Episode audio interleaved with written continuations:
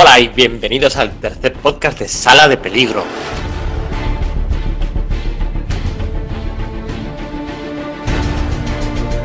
Esta semana se publica en España el número 1000 de Detective Comics, coincidiendo con el Día Internacional de Batman, sido como Batman Day.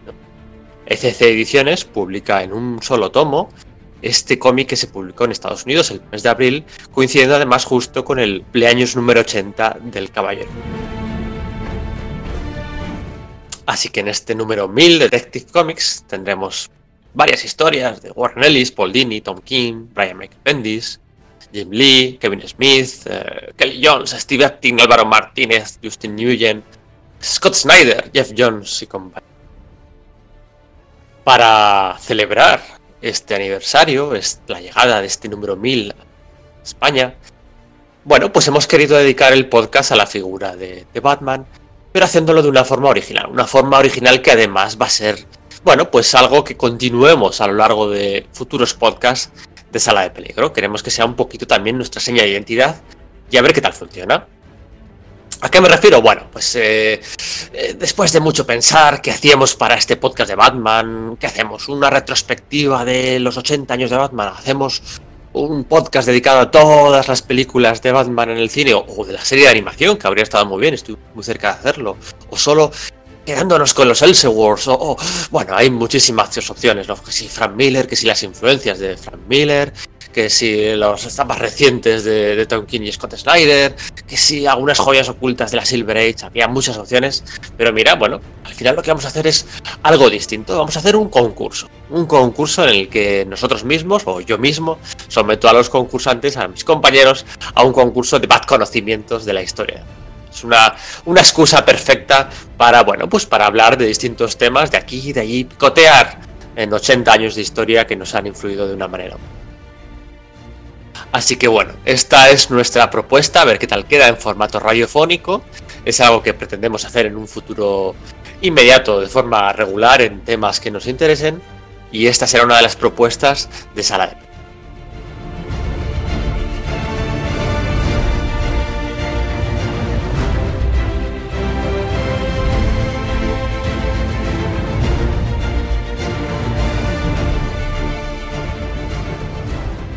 Así que lo dicho, bienvenidos al tercer podcast de Sala de Peligro. Mi nombre es Pedro Monge y esperamos que sobreviváis a la experiencia.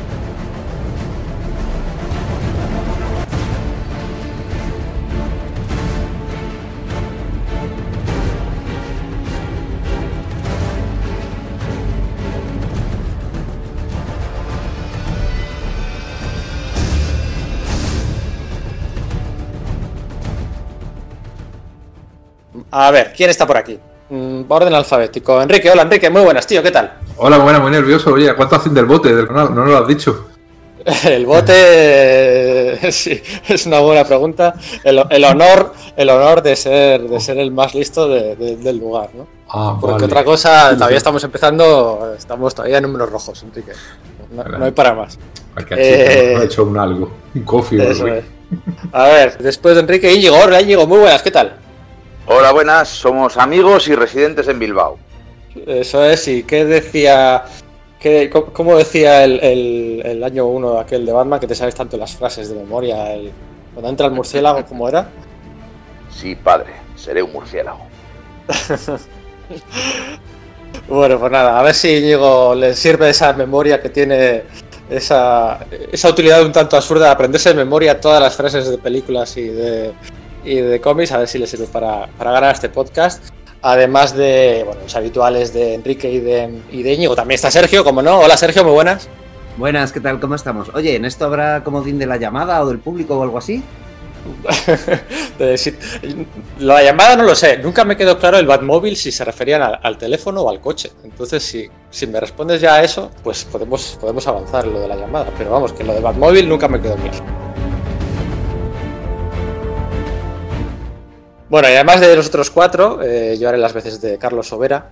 Está aquí también para participar un buen amigo. Bueno, yo creo que ya se lo he dicho por privado, lo voy a decir en público, tengo toda la envidia del mundo. No, no la envidia porque le veo siempre por los salones acompañado de los autores y firmas.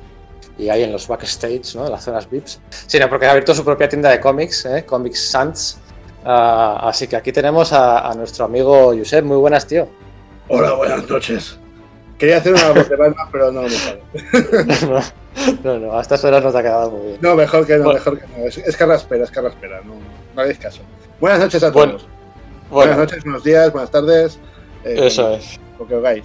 Cu- Cuando lo oigáis, está guay.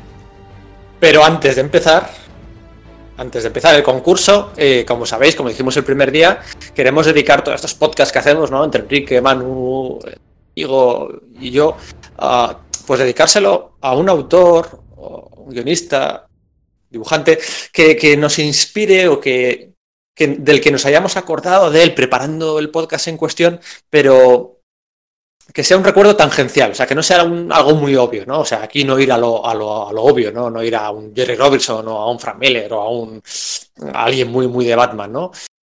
Esta persona que buscando algo de documentación ha seguido este enlace y has llegado a este otro y de ahí a otro y ¡ay! te has acordado de este. Pues algo así, ¿no? El, el primero Íñigo, el que le dedicamos a, a Grant Morrison, el primero se lo dedicó a Steven Englehart, ¿os acordáis? Y a ver, a ver qué autor se os ocurre para, para, bueno, para este concurso que, que, al fin y al cabo este podcast se agrupa, fíjate, 80 años de vida de Batman. ¿Qué se Joder, os pues no es fácil que sea en directo, ¿no? Porque que- quién no ha. O sea, quién, no sé, o sea, como que. eh, no sé, que, que para que nos acordemos, tienes a alguien ahí como muy. No sé, como con mucha preponderancia. Sí. Claro, o sea, a mí se me ocurre, pues Paul Dini, por ejemplo, Bruce Timm, pues no, muy directo. Pues, pues mira, mira, hablando de eso, precisamente tengo yo a alguien. Porque ¿Sí? se supone que no hemos propuesto solo hablar de Batman en los cómics, ¿no? Dejar, Sí, Sí, sí, sí. dejar claro. Sin embargo, yo creo que la serie de animación de Dini y de Tim ha definido al personaje, pero bastante, ¿eh? Sí, ha lo- influenciado mucho en los cómics. Y había una serie de, de cómics basado en la serie de animación. Era Las aventuras de Batman, ¿no? Creo que se llama, por lo menos aquí en España, la traducción. Que los primeros números lo hizo Ty Templeton, que es un autor bastante conocido, pero los Sí, siguientes lo hizo Mike Parovek, que no sé si os Ah. suena. Sí, sí, sí, también dibujó una breve serie de la SA en los 90, ¿verdad? Sí, y una miniserie con Gerard Jones, ahora La de, el, sí, el Diablo, creo que sí. el Diablo, sí, sí, que era una reinvención de un héroe del oeste de DC, Gerard. Jones ahora está cumpliendo merecida condena por pederastia en, en Estados Eh, Unidos. Eso es, La- sí, sí, sí. la sí. madre que lo parió. Pero este, este chico, Mike Parovek, eh, dibujaba muy bien, era muy dinámico, con muy bien el estilo de la serie de animación. El problema es que murió súper joven. El problema, vamos, la, la desgracia es que murió súper joven por una diabetes maltratada. Ah. O sea, murió con 30 años. Eh, según parece, no se cuidaba mucho, dijeron su familia y amigos, y a consecuencia de no cuidarse mucho, pues falleció muy, muy- Pues- muy, joven. Pues y yo era un no tío que prometía nada. mucho, muy talentoso. ¿eh? Joder, pues sí que es tangencial. Yo no había leído nada. de- Yo recuerdo que leí así adaptaciones de las series animadas, leí las de Superman, aquellos números de Mark Millar que estaban muy bien. Muy chulos. Sí, sí, sí. sí, y, sí. Pero de Batman no he llegado a leer nada. Sí que me regalaron uno, me parece. Jo, pues yo me, eh, me he comprado ahí en Vale. Francia un tomo ahí de, no sé, de la, de la adaptación de, la, de los cómics de la Liga de la Justicia y claro, te encuentras ahí a tíos como que, no sé, que lo guionizaba Dan Slott, vaya, cosas Sí, por el estilo. sí. A veces te encuentras co- cosas curiosas en esos cómics. Y había olvidado a Mike Parovek y yo creo que, mira, yo no sabía, jo, eh, sabía que había muerto, pero no, no sabía cuál era las causas de su muerte y tal. Y, y yo creo que es un tío que sí, que se merece que le dediquemos el podcast, ¿no? Sí, señor. Vale, y que pues le venga. caso a los médicos. ¿eh? Venga, le metemos musiquita y ahora sí que sí, empieza el concurso del Batman Day. Ole, ole.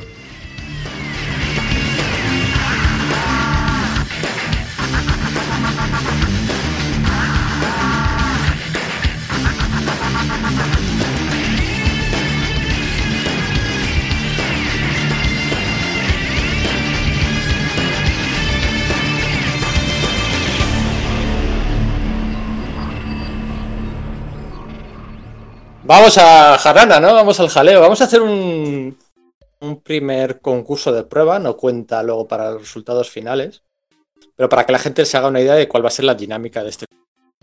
Para ello vamos a utilizar una aplicación, una, una aplicación eh, bastante común en entornos didácticos, eh, primaria, secundaria, también bastante común en aplicaciones más sociales, pues eh, incluso alguna cosilla así de curro para dinamizar y demás. Y esta aplicación es Kahoot.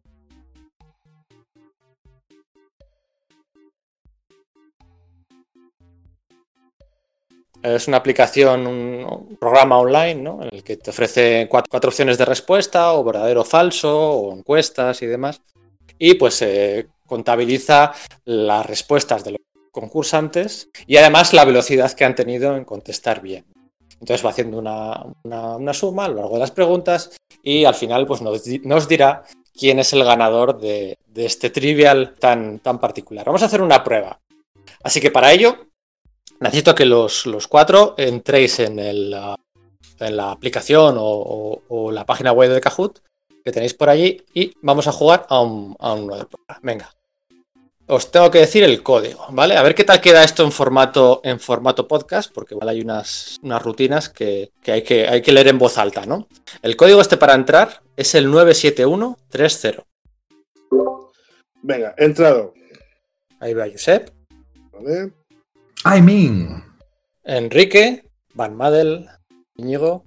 Vale, en teoría ya estoy. Va- Vale, hay una persona que es eh, Bad Cape Dinosaur, que entiendo que es Sergio, ¿verdad, Sergio? Soy yo, soy yo. ¿Te imaginas que hay una pregunta sobre dinosaurios y la Batcueva? Parecería que estaría trapichado entre tú y yo. Mm, Vaya, eh, sería, sería terrible después de haberme puesto ese nick porque creo que, que no sabría responderla. ¡Ja! Vale, vale. Venga, voy a darle a comenzar y allá va la pregunta. La pregunta es muy sencilla.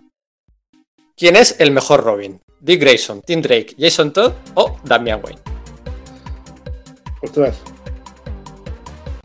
Eh, Vale, ya habéis votado los cuatro. Vamos a, a desvelar que la respuesta correcta, por supuesto, el mejor Robin no podía ser otro, es Dick Grayson, ¿verdad? Bueno, bueno, o sea, a mí, como, como Robin, eh, a mí me gusta más como personaje, como Nightwing.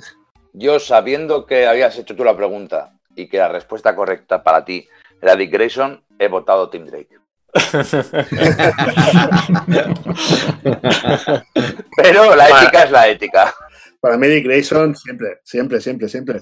Es el primero. Siempre. Sí. Hombre, primero, además esto es muy curioso porque durante la Golden Age, esto la gente quizá no lo sepa, pero eh, Dick Grayson salió en más cómics que Batman. Batman tenía su propia cabecera, a la que Robin se incorporó pues, muy prontito, ¿no? Para apaciguar aquellos... Bueno, clima, que si Batman las armas, que si no era para los lectores más pequeños de la casa, pues metieron ahí a- al Sidekick este. Y claro, Robin salía en la colección de Batman, pero es que además también salía en su propia colección. En cambio, eso no pasaba con Batman. Batman salía en la suya y en Detective Comics, pero no salía en la colección de Robin. Entonces, se da la curiosidad de que Dick Grayson tiene más cómics publicados durante toda la Golden Age que el propio Batman. Eso me fascina y, y es otra de las muchas razones por las que, Dick Grayson será y siempre será. Al al final, Tim Drake tiene, vale, sí, tiene. No sé, Íñigo, tiene una de las mejores páginas en, en crisis de identidad que se hayan publicado en la historia de DC, pero Es que, a ver, yo creo que Dick, eh, Dick Grayson es realmente el tercer personaje más importante de DC. Son Sí, claro. Superman, Batman y Dick Grayson.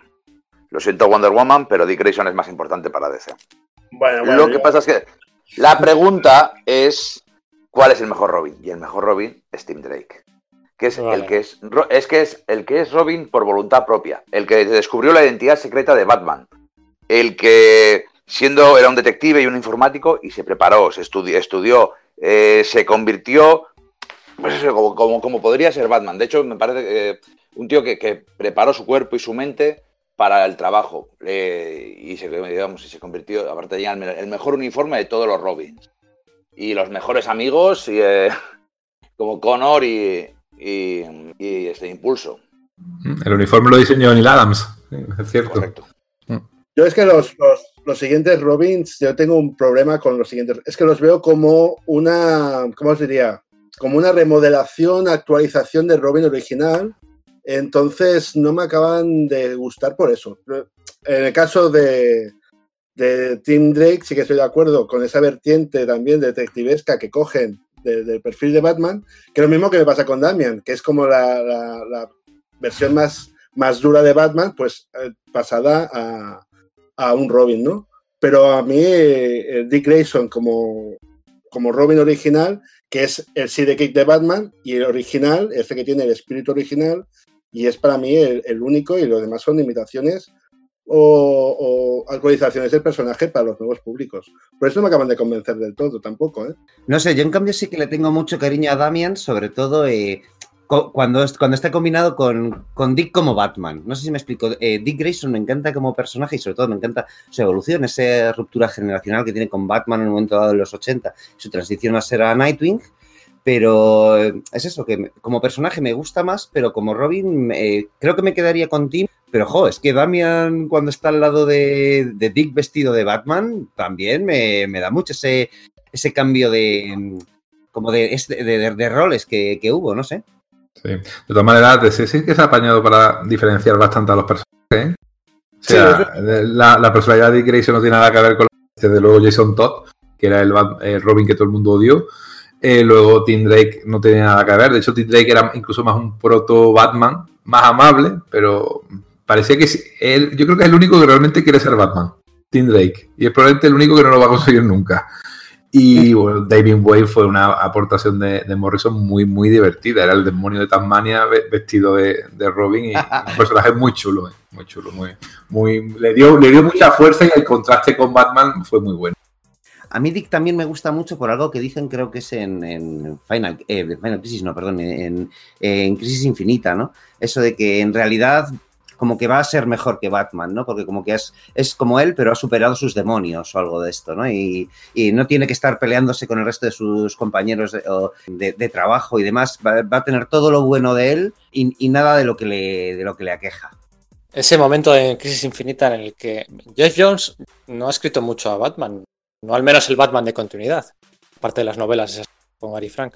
Pero ese momento en el que el Superman de Tierra 2 se presenta donde el Batman de Tierra 1, cuando Tierra 1 está todo destrozadísima, están todos enfadados entre sí, está todo destruido, están casi ahí al borde de- de- del colapso. Y, y- en último momento le pregunta, le pregunta a Batman, ¿no? a ese eh, Superman de Tierra 2, le dice, ¿no? Porque el Superman de Tierra 2 le está vendiendo como que Tierra 2 es lo mejor y tal. Y le, y le dice, eh, sí, pero el Dick Grayson de tu tierra es mejor que el de la mía. Entonces ese es como el faro de, de esperanza, ¿no? El personaje con el honor más puro y el... eh, por eso cuando Sí, se han llevado a, a Grayson a... Se han salido un poquito de ese statu quo, a mí me ha llegado a molestar, ¿no? Puritanos de los cómics somos, somos así. Y luego hay Es que otra cosa... Robin que- de Tierra 2 que tenía los pantaloncitos con 50 años, ¿eh? Es verdad. Pintaba cana y seguía con los pantaloncitos. Pedro, te voy a A mí decir me que ya gustaba ese sé. traje que tenía justo antes, que era una mezcla entre el de, el de Batman y el de Robin, ¿no? Que era gris La y capa. tal, y tenía ahí un, un Una logo capa de- que Y una capa de murciélago. Pedro, esta noche me voy a leer Crisis Infinitas gracias a ti. Pues... eh, depende me a qué hora has hecho acabemos. ¿eh? arriba. Me has hecho venirme es que- arriba. Al final están los personajes, nos gustan por la sensación que, que- que nos transmiten, ¿no? Pero luego también hay que analizarlo por las propias historias que están escritas. Y tú, eh, ¿quién, quién ha creo que ha sido, ¿quién ha dicho el que es el tercer mejor personaje? Ha sido tú, ¿no, Íñigo? Has dicho que es por Yo, encima sí, de Wonder. Woman. Tú te pones a repasar los eventos de DC, ¿no? Crisis en Tierras Infinitas. No sé, Hora Cero, por irnos a lo peor. O Armageddon, o, Crisis Infinita, o Crisis de Identidad, o Final Crisis, o te pones a repasar todo eso y tú busca, busca las apariciones de Wonder Woman. A ver si encuentras. Wonder Woman en Crisis en Tierras Infinitas no sale hasta el cuarto o el quinto número. Su importancia es, es- es- tirando negativa, anula. O sea, eh, Green Lantern lo mismo. Flash, yo te diría que ha sido más importante en muchos más eventos que, que Wonder Woman. Que- bastante más. que- bastante más. Sí, yo creo que Flash es un personaje muy importante para el cosmos ficticio de DC. Igual editorialmente no tanto, tanto como los tres grandes por ventas y merchandising y popularidad. Lo que es para el cosmos, cos- eh, cosmos ficticio, yo sí le pondría el mismo nivel que Batman o que Superman, ¿no? Sí. Es el algo de los cambios importantes del universo de DC. Siempre estaréis en medio. O muere o, o resucita, depende de- del evento. Más luego, editorialmente hablando, lo que significó el Flash de dos mundos y. y- Sí, bueno, claro, es que, es que Barry Allen trae, trae la edad de plata. O sea, la llegada de Barry Allen es la que Eso empieza es. la, la edad de plata. Eso es, es- Claro. es importante a nivel editorial y, y también a, nivel, eh, no sé, o sea, como de tendencias, De- ¿no? Porque sí, yo- dentro yo y fuera que del eso, que cómic. cuando Mark Waid lo, lo, lo empieza a reutilizar en los 90, como que es, es el momento en que DC empieza a salirse ese noventerismo malentendido, ¿no? Mira, un punto a favor de Dick Grayson. Un punto a favor de Dick Grayson. Que su mejor amigo es Wally West, o sea, el mejor Flash. Bueno, su mejor amigo es, es Arsenal, ¿eh? Ojo, ten cuidado ahí. Sí, no, es, es Wally. No, es Wally. Es guay, son en, en la época de los, de los jóvenes titanes, eh, vamos, son uña y carne. Yo diría, yo también estoy de acuerdo que, que es Wally, ¿eh? Sí, yo también. Yo creo que es Arsenal, pero bueno. De todas maneras, también os digo que Dick Grayson eh, ha tenido una evolución como personaje con, con su transición al líder de los jóvenes titanes, el, el despegarse de la figura de Batman convirtiéndose en Nightwing. Ahora las aventuras que tienen ahora también individuales, aunque no hayan tenido mucho éxito editorial, son interesantes por ver la evolución. También me gusta mucho el personaje de Dick Grayson por eso, porque está Sí. produciéndose una, una evolución natural de niño a, a adulto y a superhéroe con todas las palabras y tal, que, que- que es muy interesante, que me hace conectar con él, porque los otros los veo el eterno Sidekick con mayor o menor acierto, pero siempre el eterno Sidekick de Batman, siempre están a la sombra de Batman. Porque incluso la, la serie eh, que tuvo Tim Drake, eh, la serie propia, eh, también a principios de los 90, tampoco fue un gran qué, no, no, fue un- más bien una miniserie como de presentación, que Sí. con esas portadas también alternativas. No sé, a mí Dick Grayson siempre me ha parecido mucho más importante en la, en la leyenda de Batman que no los otros. Aportan muchísimo más, pero el crecimiento que tiene Dick Grayson ah, es Sí. brutal. Estoy de acuerdo. Oye, el puntilloso que hay en mí me obliga a decir que sí, que Neil Adams dibujó el, diseñó el traje de Robin, que decía antes Enrique, pero bueno, el que le puso la R esa eh, y el bastón fue, fue aquí el amigo Norm Breakfoil. ¿Vale? Fue el diseño completo de Neil Adams. Y luego, pues tengo que decir que esta primera prueba, esta primera pregunta la ha ganado Enrique. ¿eh? Enrique el primero con- por, por, por velocidad, el segundo Sergio y el tercero y el tercero Josep. Y yo he fallado, entre comillas. Eso es. Así que. Así que venga, ya sabemos cómo jugar. Vamos a jugar al, al, al juego oficial, ¿vale? Al juego más largo. Así que vamos allá, a ver si encuentro esto cómo va. Y os digo el nuevo código que tenéis que meter. Venga. Aquí, sala de peligro, concurso Batman Day. 396 633. Dentro. ¿Sí? Ahí dentro. Sergio? Vale, en teoría ya, Ya estoy. está. Venga.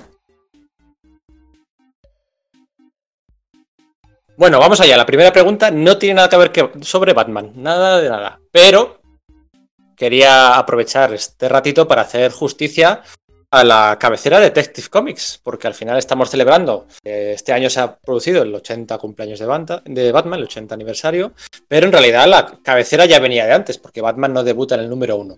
Así que la pregunta es muy muy sencilla. En el primer número de Detective Comics, ¿cuál de estos personajes de DC debutó? ¿Vale? Wesley Dodds, Alan Scott, Slam Bradley o Milton Glaser.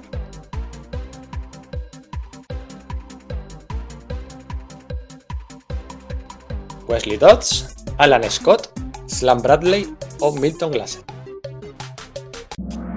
Ha ganado Sergio, ha ganado Sergio por ha sido un poquito más rápido que Enrique. ¿eh?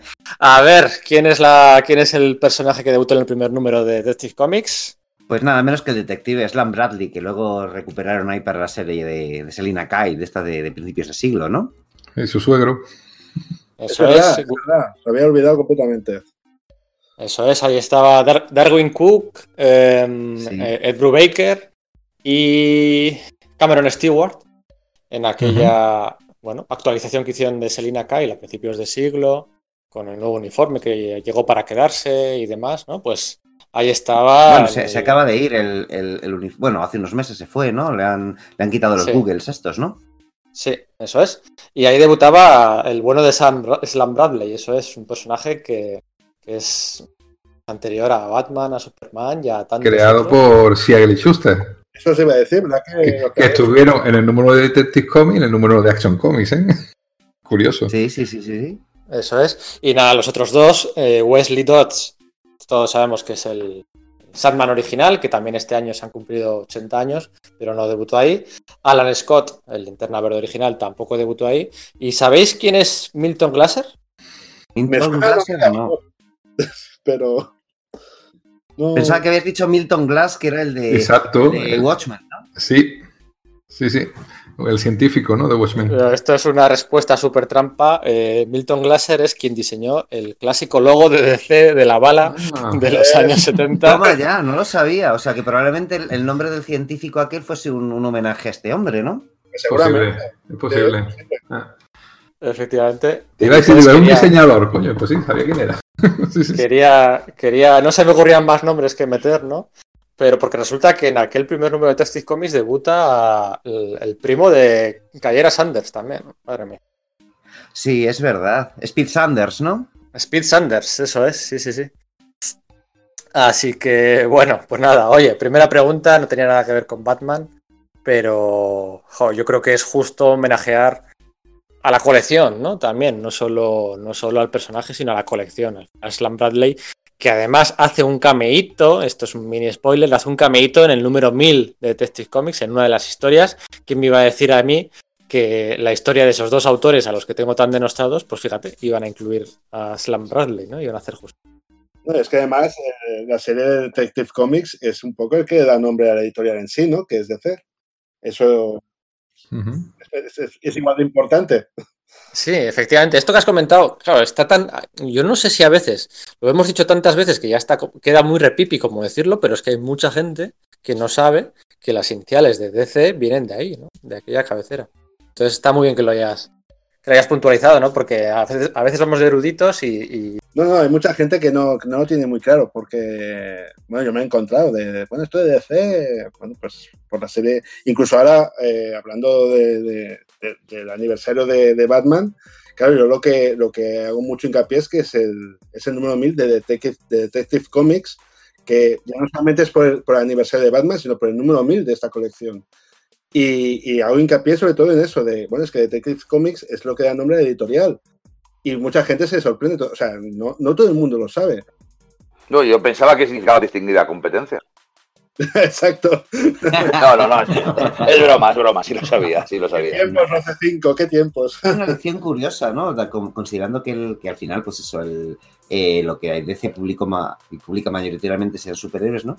Que, que tomase la decisión de, de llamarse National Comics a llamarse DC por Detective Comics y no AC por Action Comics, ¿no? Que era, pues quizás hubiese sido algo más, más genérico y que hubiese sido más contenedor de todo el tipo de, de todos los tipos de publicaciones que hacían, ¿no? Luego una editorial que se llamaba así. homenaje. Luego una editorial que Ah, se llamaba así, hace cómics. Pero eso no fue posterior, la de AC. Sí, yo creo que es posterior, Esa era la que publicaba Fon- Zen Force y todo esto. Eh, Eh, no recuerdo muy bien cuando se hace el cambio de National a DC, pero yo diría que es anterior a que surgiese. Sí, yo creo que también. ¿no? Sí, creo que es posterior. Creo que sí me suena. Pero no, no me hagáis mucho caso, que tampoco, tampoco estoy muy seguro. Bueno, vamos con la segunda pregunta. Muy bien, perfecto. Bueno, como sabéis, el número 1000 de DC Comics en España se va a publicar con una portada de David Rubin, que es algo que eh, se supo en el pasado mes de julio, si no recuerdo mal, y es la portada oficial con la que, con la que se va a publicar este cómic, en el que David Rubin eh, hace homenaje pues, a sus Batman favoritos, ¿no? Al de Paul Pope, al de Frank Miller, al original de Bill Finger y Diego Kane, al de Englehart, si no recuerdo mal. ¿Tenéis por ahí la portada del Batman de David Rubin? ¿Tenéis por- a mano la portada? A mí es una portada que, me gusta mucho, salvo por un pequeño detalle. Y es que no sale Robin. Ya sé que soy muy pesado con Robin y con Dick Grayson, pero fíjate, está metiendo ahí a muchos personajes, a muchos guiños, y justo, justo, justo mi favorito no sale. Yo creo que ese es un poco también. eh, bueno, Rubin siempre ha. David Rubin siempre ha dicho que le encanta la versión de Frank Miller, ¿no? Por activa y por pasiva. Y, un poco sacaba el tema, ¿no? Para, para comentar cómo Frank Miller siempre ha aborrecido la identidad de, de- de Robin, de Dick Grayson.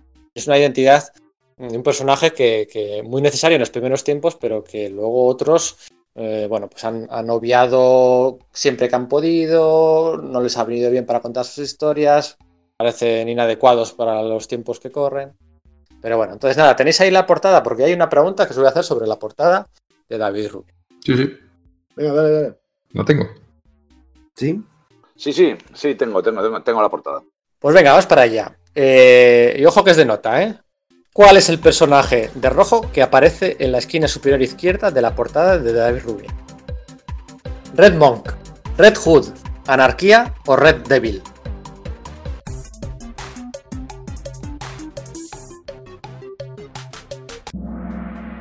Muy bien, hay tres personas que han votado Red Monk, el monje rojo, y hay una persona que ha votado Red Hood, no es Red Hood, es eh, Red Monk. Es curioso, creía que se llamaba Mad Monk el, el personaje. Mm, no, es Red Monk. Y quería hablar un poco de los villanos de los primeros años de Batman y de las aventuras. Un poquito es para sacar ese tema, ¿no? Eh, Se enfrentaba a vampiros, Batman llevaba pistola y mataba casi sin contemplación. Um, historias más eh, criminales y urbanas, ¿no? Y este es su primer villano oficial, un villano en el sentido de que lleva un, traje, un nombre en clave. Y bueno, pues eh, Pues yo diría que yo conocí al personaje en realidad en la, en la etapa de los años 80 está con Gary Conway, Jim Collan y tal, que le recuperaban a él y a, y a Darla, igual que, que Steven Gerhardt justo había estado recuperando en su etapa anterior a, pues al profesor Hugo Strange y demás.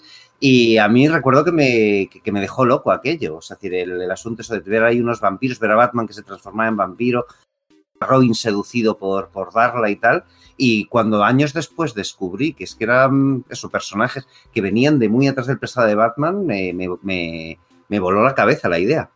A mí no es una de las historias que más me gusta. Yo ahora descubrí la historia original que me parece que se reeditó, no sé si en especial que editó 5 por el 50 aniversario o algo así. Acorde Creo que fue lo de la, en el tomo este de las histo- mejores historias de Batman jamás contadas. Yo por lo menos lo leí ahí. Puede ser, puede ser. Eh, la verdad es que no me gustaba ese tipo de historia. De hecho, cuando hay algún tema así sobrenatural, es que no, no me casa con el personaje. No me casa, entonces me echa un poco para atrás. De hecho, la saga que menos me gusta de Batman, aunque está muy bien escrita y tal, es la, que, la de Lluvia Roja. No, no. A mí este rollo sobrenatural con Batman no me pega. De hecho, yo me gusta mucho, me atrae mucho el Batman detective, aventurero y tal. Y a mí cuando ya comienzan con, con estas cosas así, me duele. De todas maneras, Pedro, te quería decir una cosa. Sí que sale un Robin en la portada de, de David Rubin. ¿Qué me Sale dices? Carrie, ¿Dónde? Espera. Sale Carrie.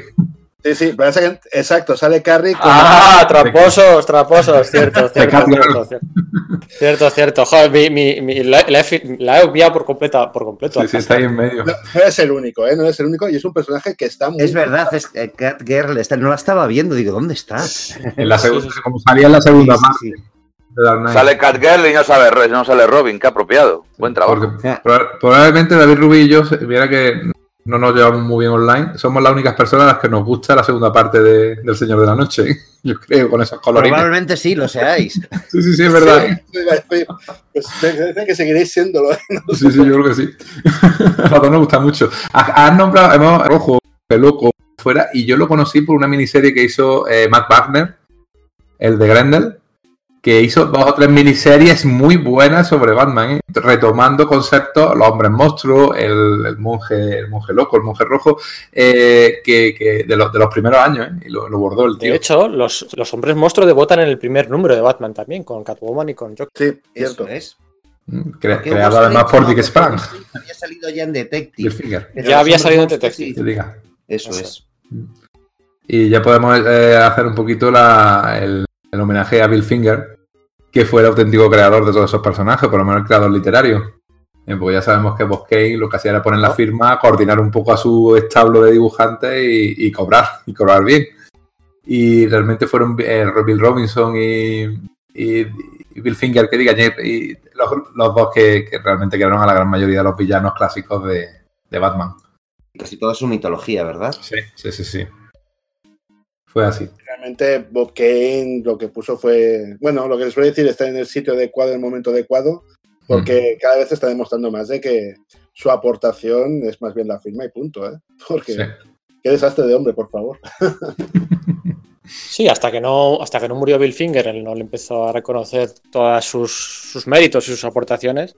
Cierto. Y bueno, pues al final se valió de aquella triquiñuela sobre lo sobre la edad que había creado el personaje siendo contratado por DC cuando era menor de edad y que les iba a demandar. Y entonces pues consiguió firmar un contrato vitalicio que bueno, pues, pues, pues es que le hizo forrarse y le hizo aparecer. No sé si salían las dos primeras de Batman de Tim Burton o solo salía la segunda.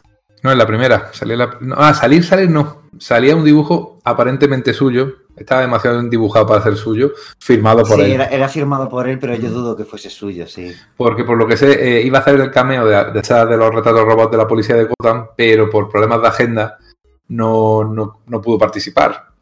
Y creo que no le siento muy bien a Tim Burton. Sí, no recordaba si había hecho un cameo sin línea de diálogo o al final se había quedado sin. No, no, no llegó a hacer ningún cameo.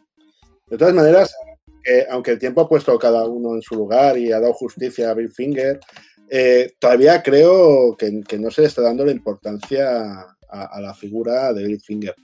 O sea, que a mí siempre me suenan estas cosas como que es un, una justicia poética que conocemos los fans más acérrimos del personaje y por lo tanto lo apreciamos como tal.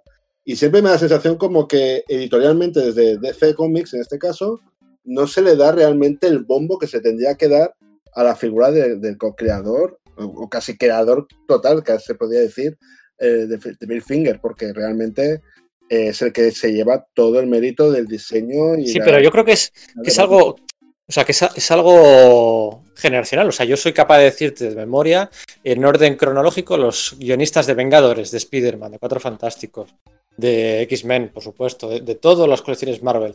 Pero eh, el primer autor importante, importante de Batman, la gente cuando se pone a hablar de Batman así empieza a repasar, el nombre que más suena es el de Neil Adams y Dennis O'Neill, pero todos el Dick Sprang, eh, Dick Sprang, Jim Mooney, aparte de Jerry Robinson, Sheldon Moldoff, eh, todos esos que hay ahí en 40 años de Batman, en 30 años de Batman, quedan obviados en, en cualquier. Claro, porque no se acreditaban. Eh, fue, fue, de hecho, más o menos, se puso de moda acreditar a los autores, sobre todo Stan Lee empezó a hacerlo en, su, en Marvel, pero antiguamente no se, no se apenas se ponía ni las filmaban las portadas. Por lo cual, todas las generaciones anteriores claro. piensan que todos esos TVs los hizo Bob Kane, porque era el único que firmaba.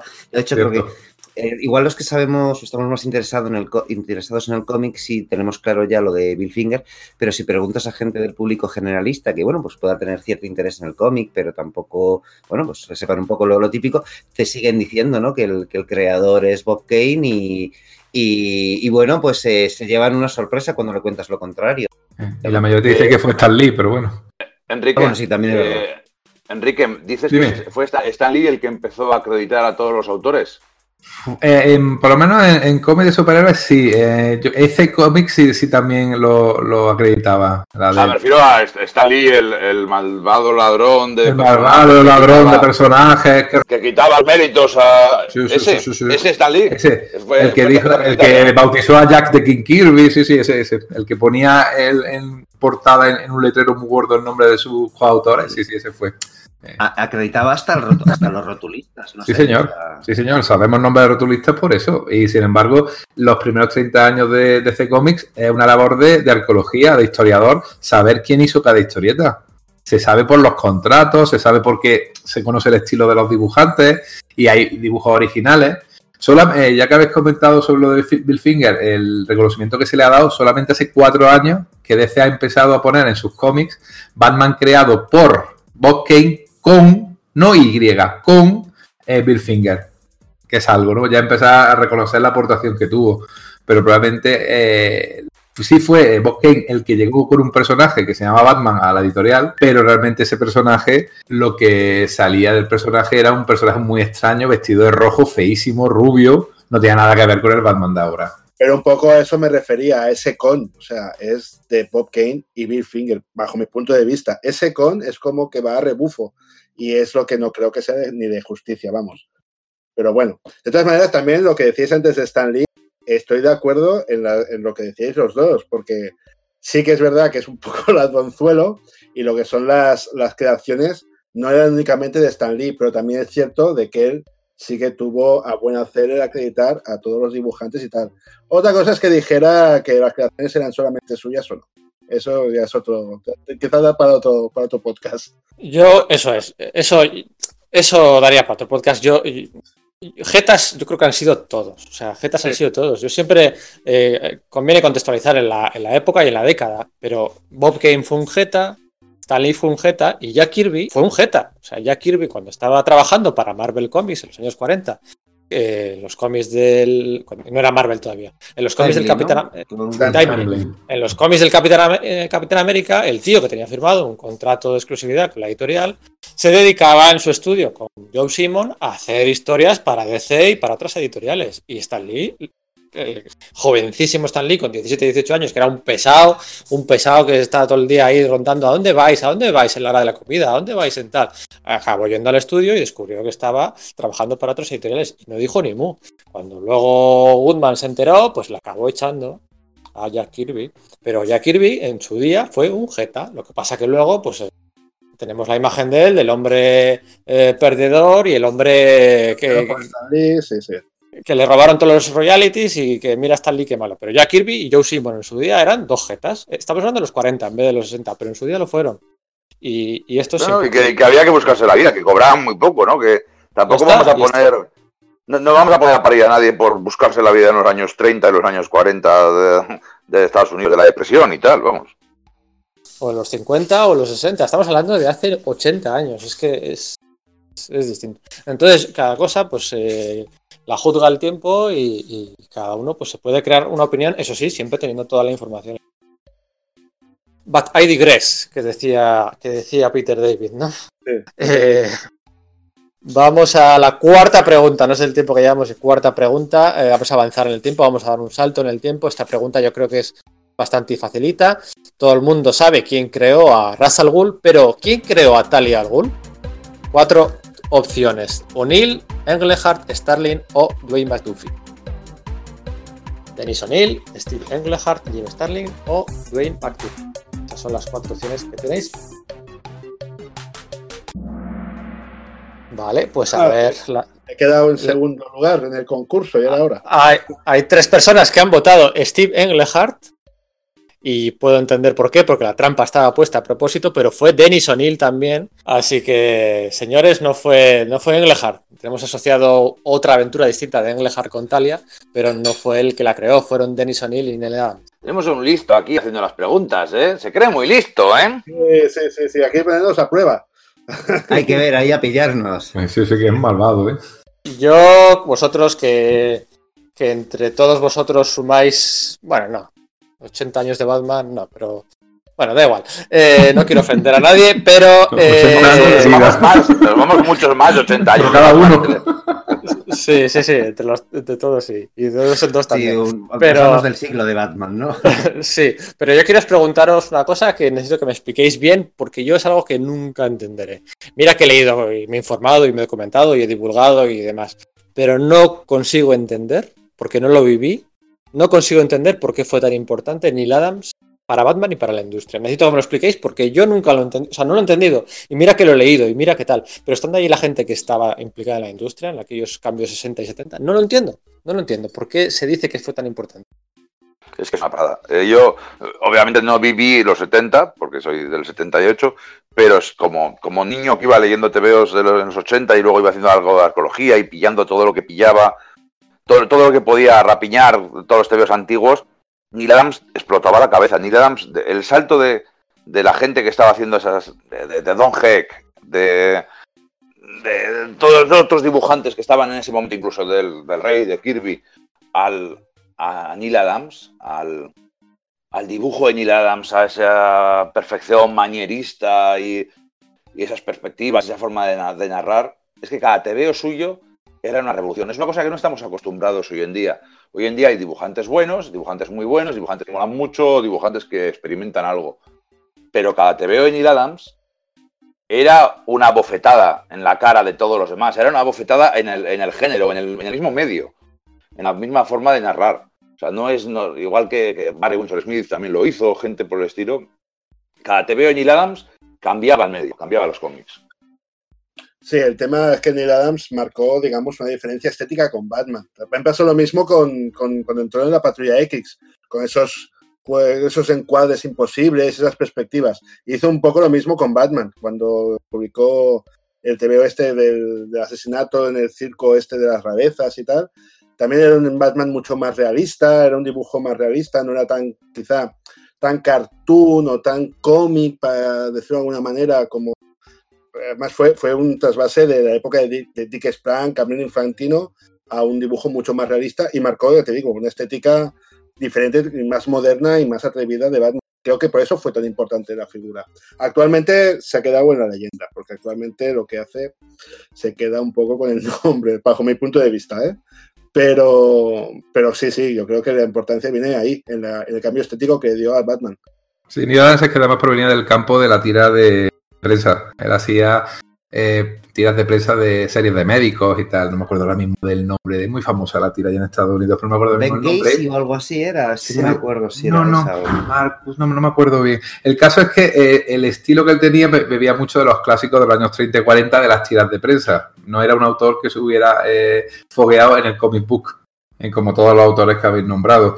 Eh, el estilo que, que implantó, tan realista, con esos efectivamente escorzos tan espectaculares, llamó mucho la atención.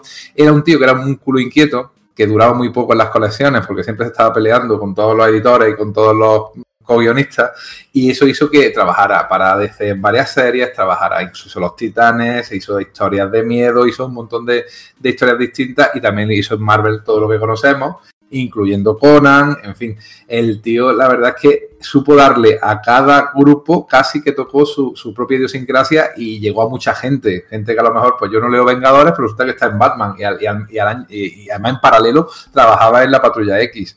¿eh? Y tuvo dos o tres años de efervescencia que luego ha sido un artista tremendamente influyente, ¿eh? pero hasta hoy en día. O sea, tú ves a Neil Adams, lo ves en, incluso a Buscema le llegó a influir, lo ves en Virne, por supuesto, que es la mezcla perfecta de Neil Adams y de, y de Jack Kirby, en mi opinión. Y además se hizo muy popular entre sus compañeros por el tema de la defensa de los derechos de autor. ¿eh?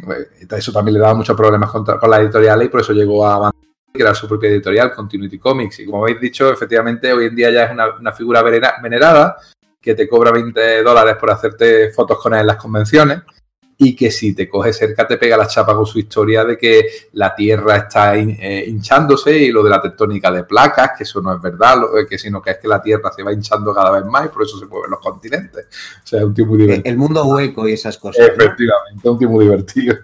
Había un episodio de Los Cuatro Fantásticos que, de Virne que se burlaba de eso. Sí, seguramente. Sin embargo, es uno de sus padres artísticos. ¿eh? No- él no lo niega ni lo puede negar. Yo creo que además eso, Neil Adams se tiene mucho de lo que, lo que habéis dicho, ¿no? Es decir, eh, habéis enumerado bastantes características, los escorzos, el realismo, y, me parece que son las fundamentales junto con, con otras dos, ¿no? Es decir, está el tema de dónde coloco la cámara el tío a la hora de, dibujar, ¿no? Es decir, antes como que quita del, del medio del cómic de superhéroes el tema este de que las perspectivas sean más planas, ¿no? Y no sé, lo coloca como en una esquina y de, con sus escorzos raros. Y luego también el tema de la narrativa, de cómo ubica las, las viñetas y demás, cómo eh, no son cuadriculadas, no son rejillas cuadradas, sino que hace experimentos raros y saltan de una a otra y tal, que efectivamente había más gente haciéndola, como estar Esteranco y demás. Vemos que yo creo que aúna todo eso a la vez y por eso quizás es por lo que se le cuerda y fue tan influyente. Sobre todo, fue, creo que es un artista influyente además para, no solo para, querido por el público, sino influyente sobre artistas, ¿no? Que eso es un, es un factor que a veces no, no consideramos, ¿no? Habéis dicho Vin Casey, ¿verdad? La tira cómica en la que se hizo popular, sí. Es esa. Estaba basada en una serie de Fue televisión. esa, efectivamente, Sí, sí, sí, vale. sí. Vale, sí, sí. ¿Y por qué habéis votado a Steve Englehart? Al final, el, el, el combo Talia, al Ghul y Englehart también trae buenos recuerdos.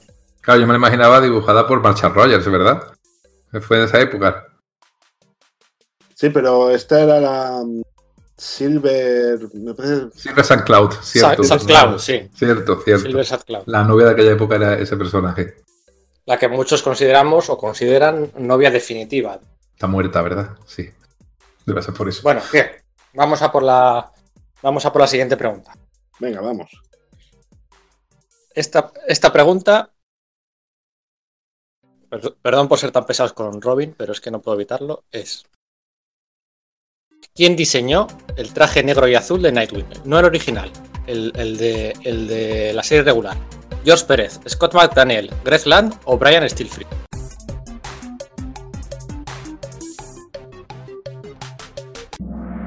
Vale, cuatro respuestas, cuatro fallos.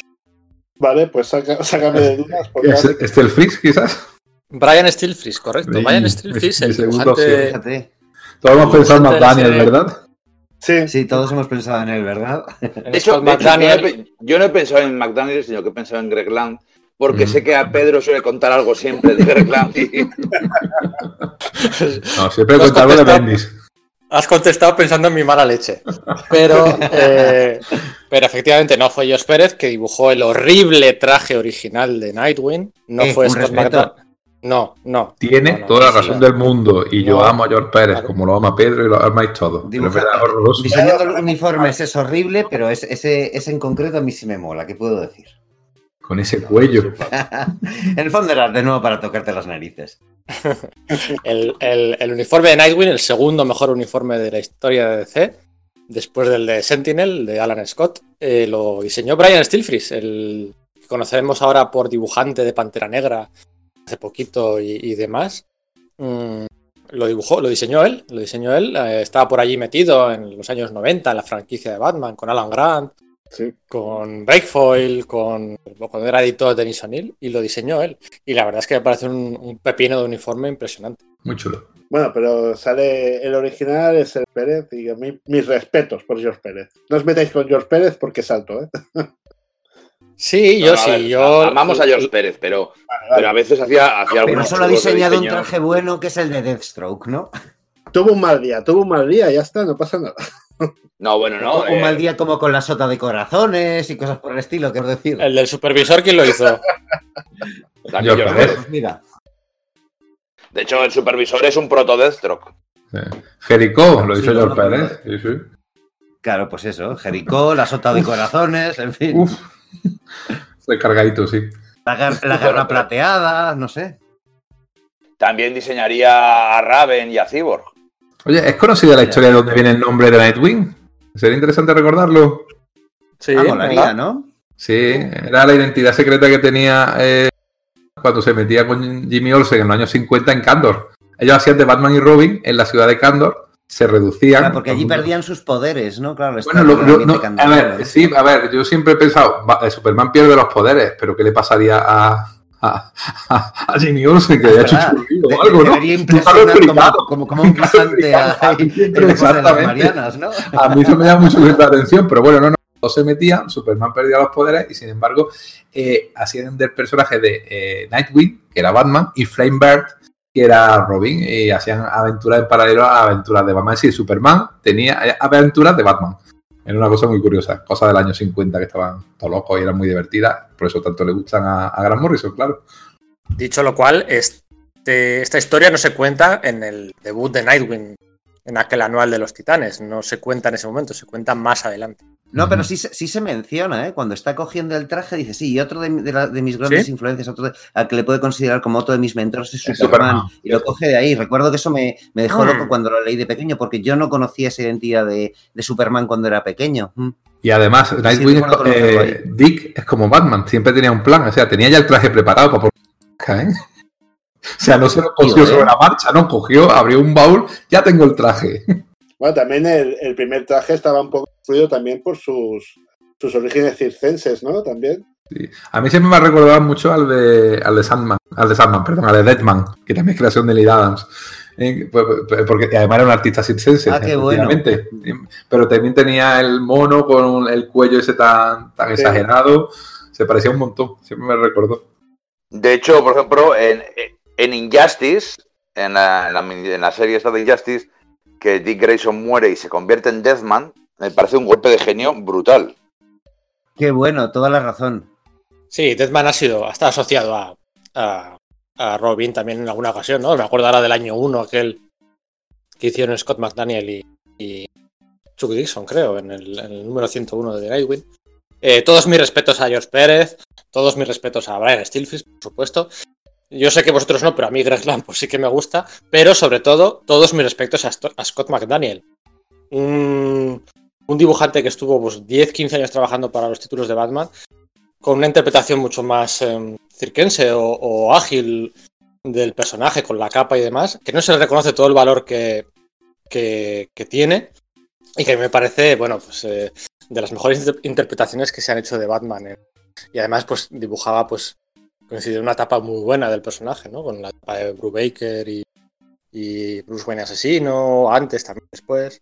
Hizo contagio también, me parece, ¿no? Contagio, sí. Dibujó a Batman, dibujó a Daredevil y los dibujó juntos en el crossover que tuvieron a, a finales de los 90.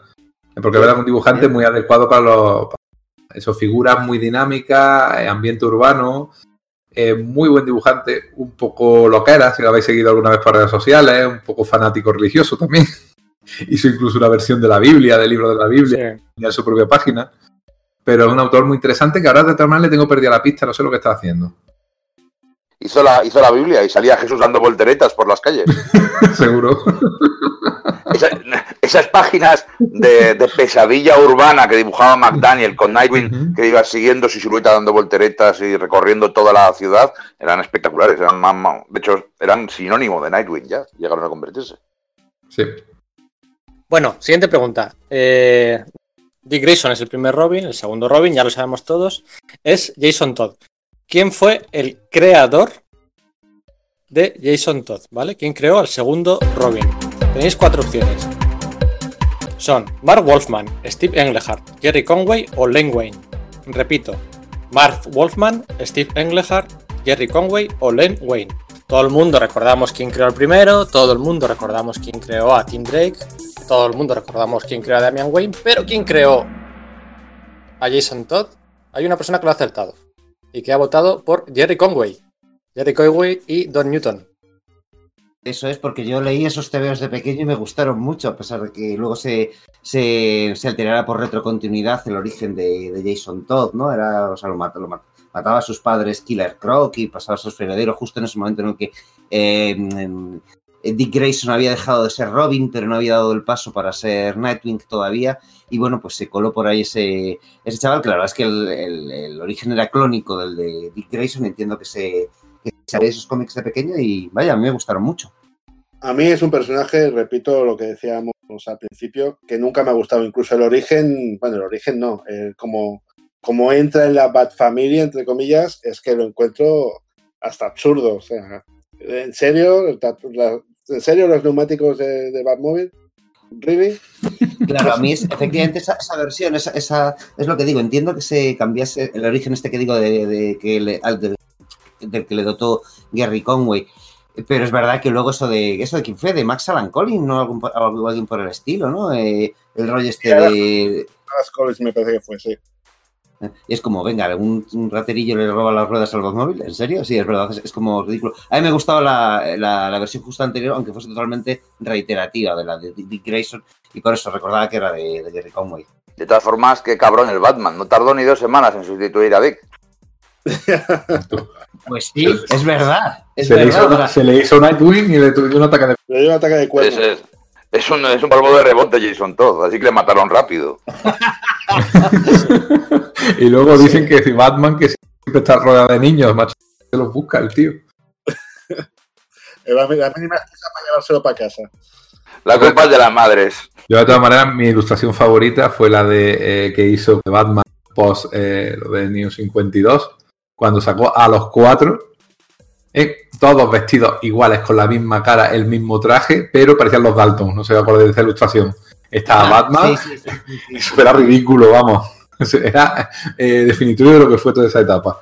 O sea, todos, todos los Robin que los tuvo en Eran cinco años iguales. eran igualitos, pero mm, distintas estaturas. Y, y Batman era, eran clones de Batman, de, de, Wayne, de Bruce Wayne. Y todos puestos en fila, tío, eran los Dalton. Era ridículo aquello. Corregirme si me equivoco. ¿Es posible que, que, eh, este, el, muerto, vamos, eh, que el nombre, se me, me queda en blanco, Jason Todd, fuera pelirrojo? Sí, originalmente lo era. En la versión Sí, de y Gary se con Newton sí que lo era, por lo menos. Sí. Mm. Y se teñía para parecerse a, a, a Robin. De hecho, Dick. el, a Dick. De hecho, en aquella historia famosa de El para el hombre que lo tenía todo, de, de Alan Moore, que estaba dentro de continuidad, aparecía Jason Todd y decía Wonder Woman, uy, es que eres igualito que, que Dick. Porque incluso tenía el Sí, el igual, con esos dos cuernecitos por encima de la frente. Era idéntico. Era un poco creepy, la verdad. Ten pensamientos limpios, chaval. Sea, exacto, gran frase. Ah, Siguiente pregunta, también son un poco preguntas para hacer justicia a creadores, a personajes.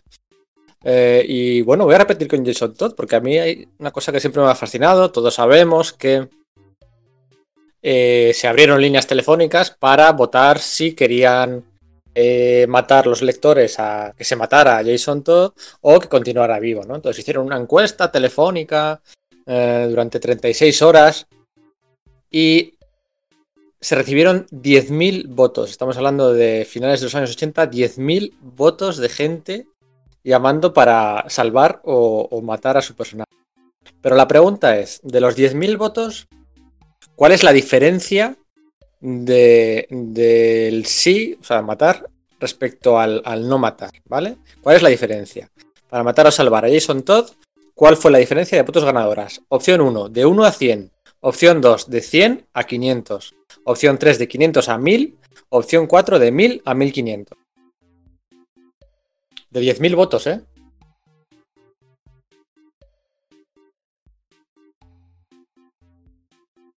Mira, han acertado los cuatro. Han acertado los cuatro.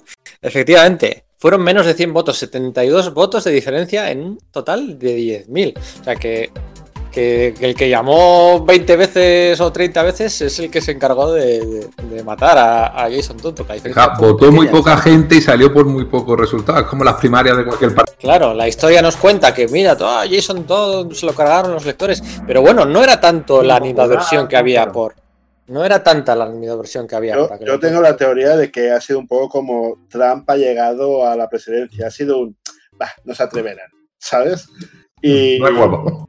y yo creo que cuando. Más de uno, cuando vio que realmente lo mataban, mm, a lo mejor hubiera llamado de otra manera o con otro voto. Como el O Brexit, sea, igual. Lo de Trump o lo del Brexit, justo, eso, lo del Sí, Brexit. Brexit. Ah, esto, ¿Para qué voy a votar? No sale ni de coña, ¿no? Exacto. No, pero claro, la, la diferencia entre las encuestas online que hacemos hoy en día es que no te cuesta nada hacer un clic. Haces sí, no, matar, salvar, eh, votas cualquier cosa. Pero aquí tenías que activamente coger el teléfono, llamar, seguro que esperar, pagar dinero por la llamada para matar a un personaje. Mm. O sea, hay que ser un tipo especial de hijo de puta para llamar, para decir que maten a este tío. Bien visto. Sí, sí, yo, yo- yo tengo la teoría esa, de que más de uno se pensaría, bueno, va, voto, hacemos la coña, se- debe ser algún tipo de coña editorial y tal, y no creo que se atrevan a matar a un Robin. Y creo que la sorpresa mayúscula fue cuando realmente lo mataron. Y, y ojo, era un teléfono 900, ¿eh? Era un teléfono que costaba bastante Sí, sí, sí, sí. mal, ¿eh? No sé, no sé, yo sé que... Eh, Se sacó su dinerito. Ya, ya, ya. De todas maneras, también eh, me parece muy cobarde de parte de la editorial. Bueno, a ver, decidid vosotros si los matamos o no, ¿no? ¿Sabes? Bueno, yo me imagino aquel que, que diga, hostia, pues lo han matado y alguno, que, alguno querrá el personaje, digo, no es mi caso, pero que diría, hostia, pues pobre, ¿no? Además, la muerte tan brutal, es decir, lo veo muy exagerado, muy exagerado. Bueno, vamos a hacer la pregunta número 8. De momento va en cabeza Sergio, ¿vale? Con 4.800 puntos y le sigue de cerca Josep. Bueno, con 3.600, ahí están los dos. Vamos a hacer la siguiente pregunta, la pregunta de, bueno, evidentemente el tema de la broma asesina iba a salir sí o sí en este podcast, ¿vale? Porque, bueno, hay un- una trinidad de obras, ¿no? Obra asesina, Dark Knight Returns y Arkham Asylum, pues que, bueno, pues que salen siempre. Entonces se habla de, de, de Batman, ¿no? En todos los top 5 o top 10 están. Primero la pregunta y luego divagamos un poquito de la broma asesina, ¿vale? La pregunta es, es muy sencilla. Todos sabemos que, que Alan Moore dejó paralítica a Bárbara Gordon, ¿verdad? En esta historia. Pero, ¿quién la convirtió en oráculo? Las respuestas son Alan Grant, John Ostrander, Mark Waid o Chuck Dixon. Alan Grant, John Ostrander, Mark Waid o Chuck Dixon. ¿Quién fue? Jonas Sanders, ¿no? John Ostrander, correcto. Pues, ¿Y dónde? El escuadrón suicida. Correcto. pero era la opción A, John Ostrander. He votado la, la primera opción creyendo que era John Ostrander y Ah, la he cagado. Sí. Ah, vale, pues eso, eh, me, me he liado. Sí, tenía claro que era Ostrander por, por eso, por el Escuadrón Suicida, cuando esa voz que empieza a salir, que no se sabe muy bien qué es, pero, pero bueno, pues no, no he dado en el botón adecuado. pues yo, pues yo, pues yo le he cagado a sabiendas. No, sé por qué tenía la cabeza Alan Grant. Tampoco seguía mucho Escuadrón Suicida y la verdad lo desconocía. Gracias por este por esta píldora de, sabiduría comiquil. De hecho, la historia es que John Ostrander casi todas las la historias las escribía con su. Estaba Jail, quiero recordar que se llamaba, creo que falleció. Eh, bastante joven. Sí. Y, y la, y la escribían a medias y yo creo que fue influencia de ella el hecho de coger a, a Bárbara, tan maltratada, tan polémico que fue y que ha seguido siendo, si recordáis lo que pasó hace, hace una, una, semana. Y, y sin embargo, pues eh, cogió y hizo un personaje muy, muy, muy potente. ¿eh? Eh, mi oráculo me encantaba. Era, como decía el, el amigo de, de, Peter en, en las últimas de Spider-Man, la chica de la silla, ¿no? Literalmente. Era un personaje que luego, en toda y cada una de las series que hemos visto en el universo WC de, de, de superhéroes, lo han introducido. Siempre hay alguien en la silla guiando a, y dándole información a los héroes. Y que era una dinámica muy chula. Y fue idea de, de el concepto es muy bueno, es decir, como una especie de guía de, de superiores donde pueden acceder, eh, darle toda la información. El concepto en sí es muy bueno y además es como, como, como no- a nadie se le ha ocurrido antes un tipo de héroe de este tipo. Y además a mí me gustó mucho porque se creó un oráculo malvado que era, que era Enigma, me parece, ¿no? Una serie más adelante.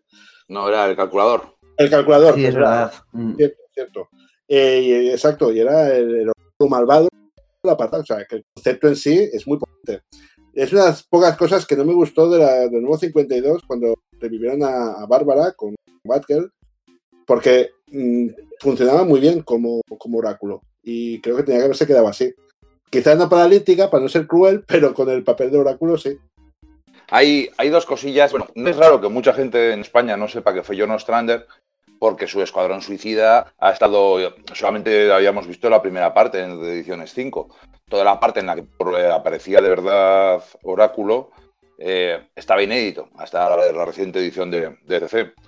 Entonces, mucha gente no asociaba Escuadrón Suicida, John Ostrander, con, con Oráculo.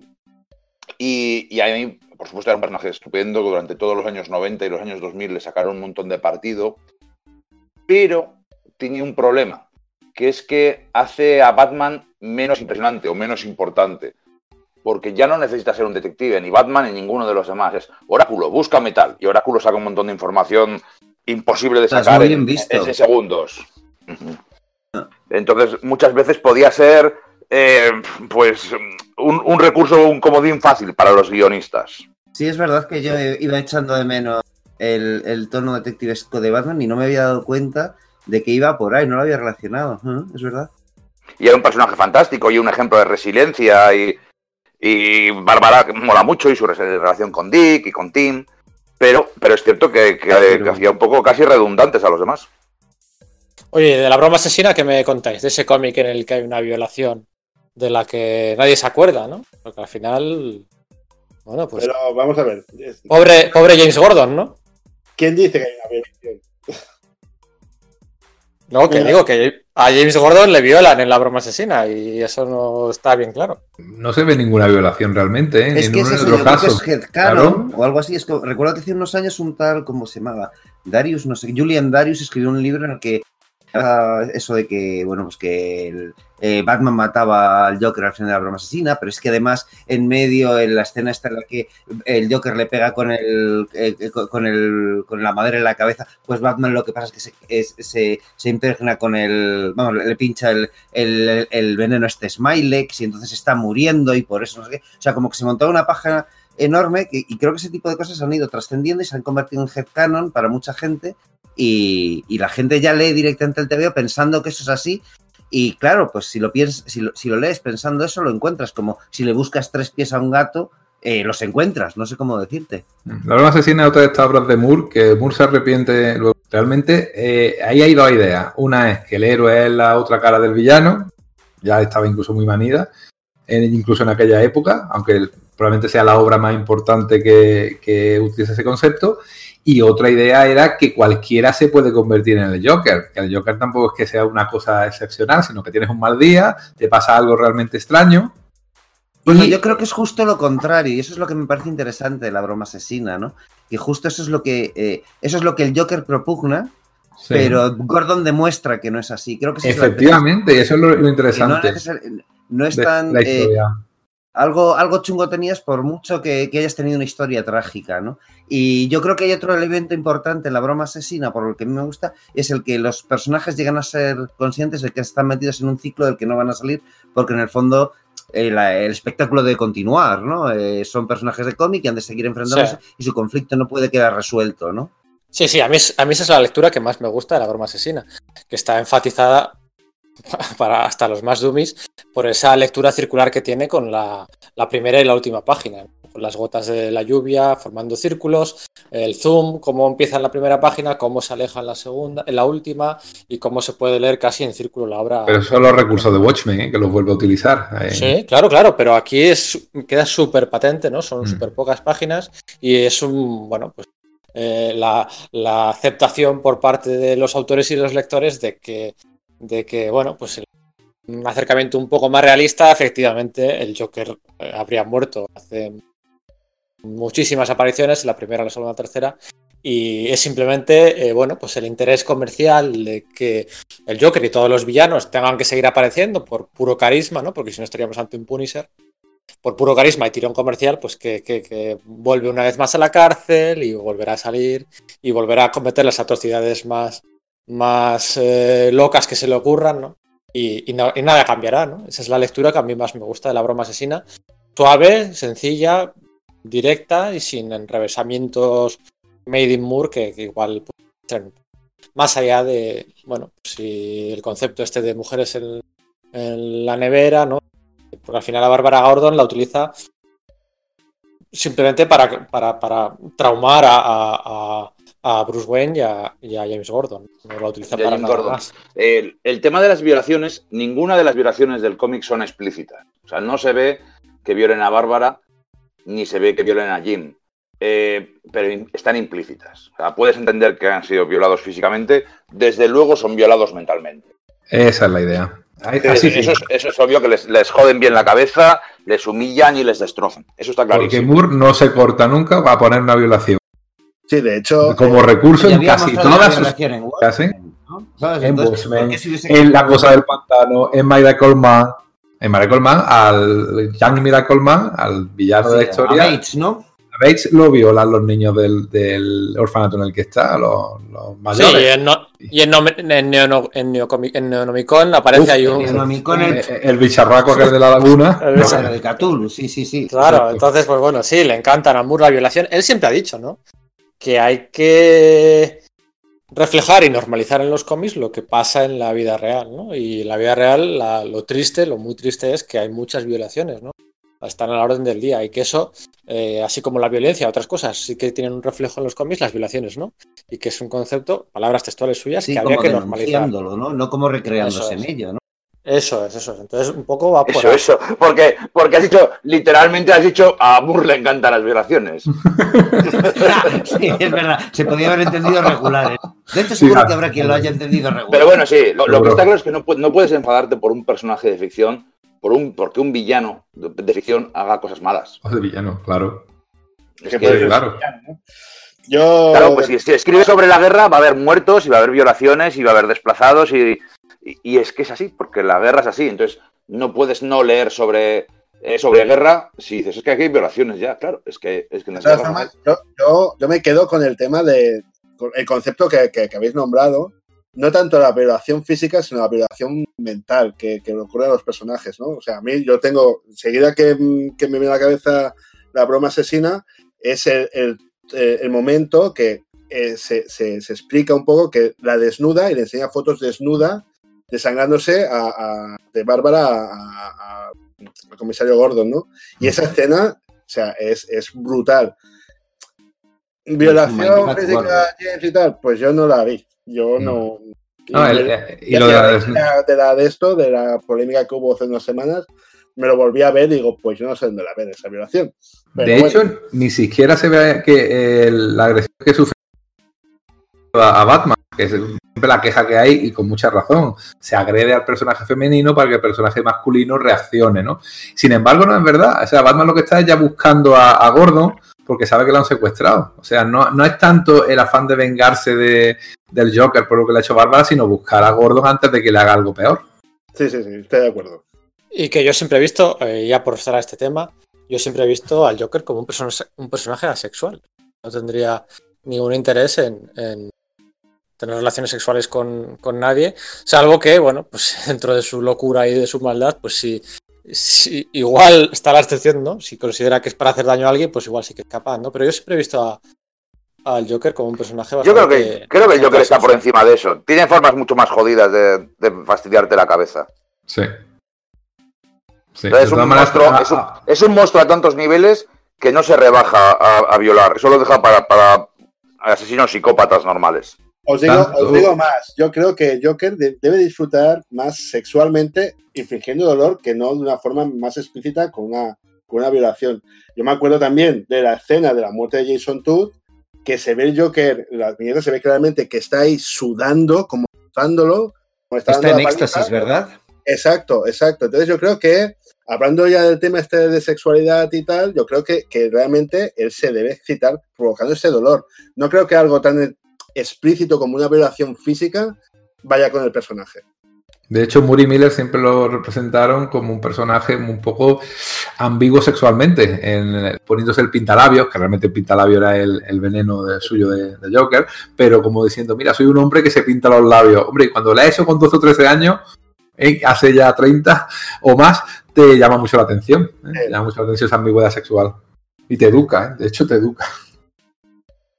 Venga, la verdad es que esto daría para, para mucho más, ¿no?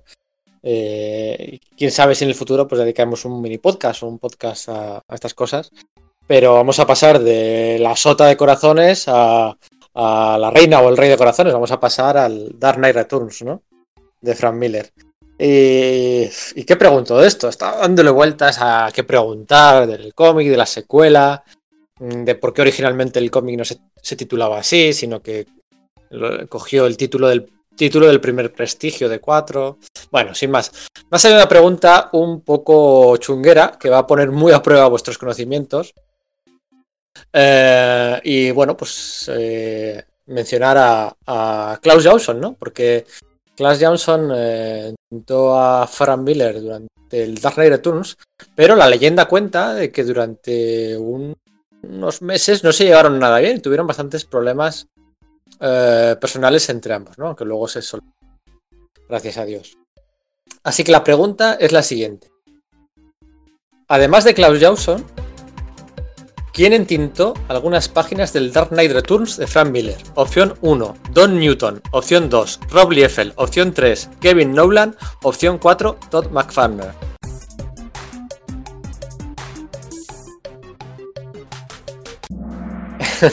Como sabéis, habéis votado 3 a Don Newton, eh, uno de los clásicos de, de- de Batman, el que, entin- el que entintó en algunas páginas, en un par de páginas, a Frank Miller fue Todd McFarlane. Sí, hombre. No tenía ni idea de eso. Primera, Pero primera ni vez que lo idea, Mindfuck total.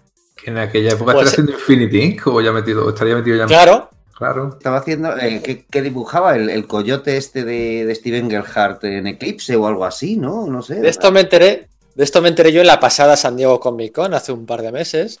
Y, y de hecho, eh, si luego os paso la página y la colgaremos cuando publiquemos esto, eh, es él, es él, o sea, es inevitable, o sea, es, eh, es Todd entintando a, a Frank Miller y a mí me parece algo sencillamente fascinante, un combo histórico entre todas las comillas del mundo, no sé cómo, no sé cómo describirlo muy bien, ¿eh? pero No sé cómo no se sabe esto más. O sea, Exactamente. me- ¿Sabes qué páginas son concretamente? Es algo blasfemo casi. Si no para publicarlas.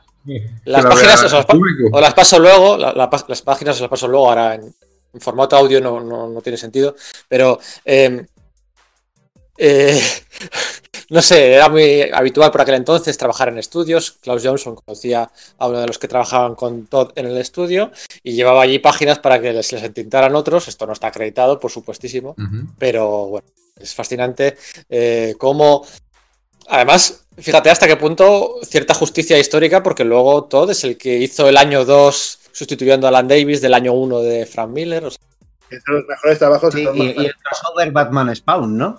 Efectivamente. El del famoso Batarán en, en la cara de Spawn. Eso es. Que luego se cosió con unos cuerdas de, de zapatillas deportivas. Así que nada, era simplemente una pregunta para dejaros a todos con esto torcido porque... Eh, sí, sí, completamente. O sea, es un. un- Sí, sí, sí, ha sido mindfuck total. sí, sí. Eso es, eso es. Más que un examen es una... Estamos como Jim Gordon en el, en el carrusel ese desnudo. es con los enucos ahí dando vueltas. Bueno, yo, yo estoy literalmente así, o sea, no sé vosotros. No sé cómo gramáis, pero.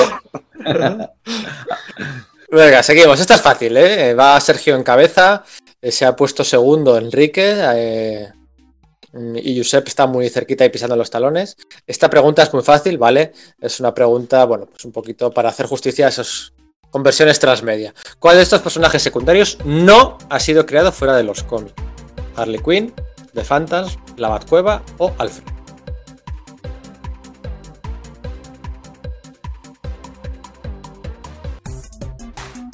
O Harley Quinn, The Phantasm, La Batcueva o Alfred. Correcto, los que habéis votado Alfred, de, estos, de estas cuatro opciones, Harley Quinn, serie animada, The Phantasm más de lo mismo, La Batcueva en el serial aquel, y Alfred es el único personaje que ha debutado en los cómics. eh, por primera vez, un Alfred muy, muy distinto al, al que hemos acabado gordi- de- Gorditos y con gafas, sí. Sí, le, dibujaron para que se pareciese al actor de, de los seriales de los años 40, ¿no? Pues fíjate, se me ha pirado y he, he- he pulsado, yo he sido el que, ha- el que ha fallado, el que ha, ha pulsado a The Phantasm por el, precisamente por el Batman año 2, ¿no? Que, claro, no es el mismo personaje, pero era como venía a ser el, el segador, eh, Sí, el era segador, sí. parecido al, al Phantom, se me ha, se me ha pirado y he votado a Phantasm. Pues no, no, no ha sido el único que ha fallado. No ha sido el único que ha fallado. Yo había puesto la Batcueva. No sé por qué me sonaba que Alfred también había salido antes en los seriales y creo que me he confundido con otro personaje del universo de Batman. Sí, con la tía no sé qué, algo, algo así, ¿no? Puede ser. Es más obvio en la figura de Superman, ¿no? Que muchos, el trasvase fue todavía mucho mayor, ¿no? El trasvase. Sí, puede ser que puede ser que Perry White o algo así. Eso es Perry White porque el, el- el editor original del periódico, que además no era el Daily Planet, era el Daily Star, se llamaba, eh, ¿cómo era? Eh, ah, eh, jo, ahora no me acuerdo, eh, George White o algo por, algo por el estilo.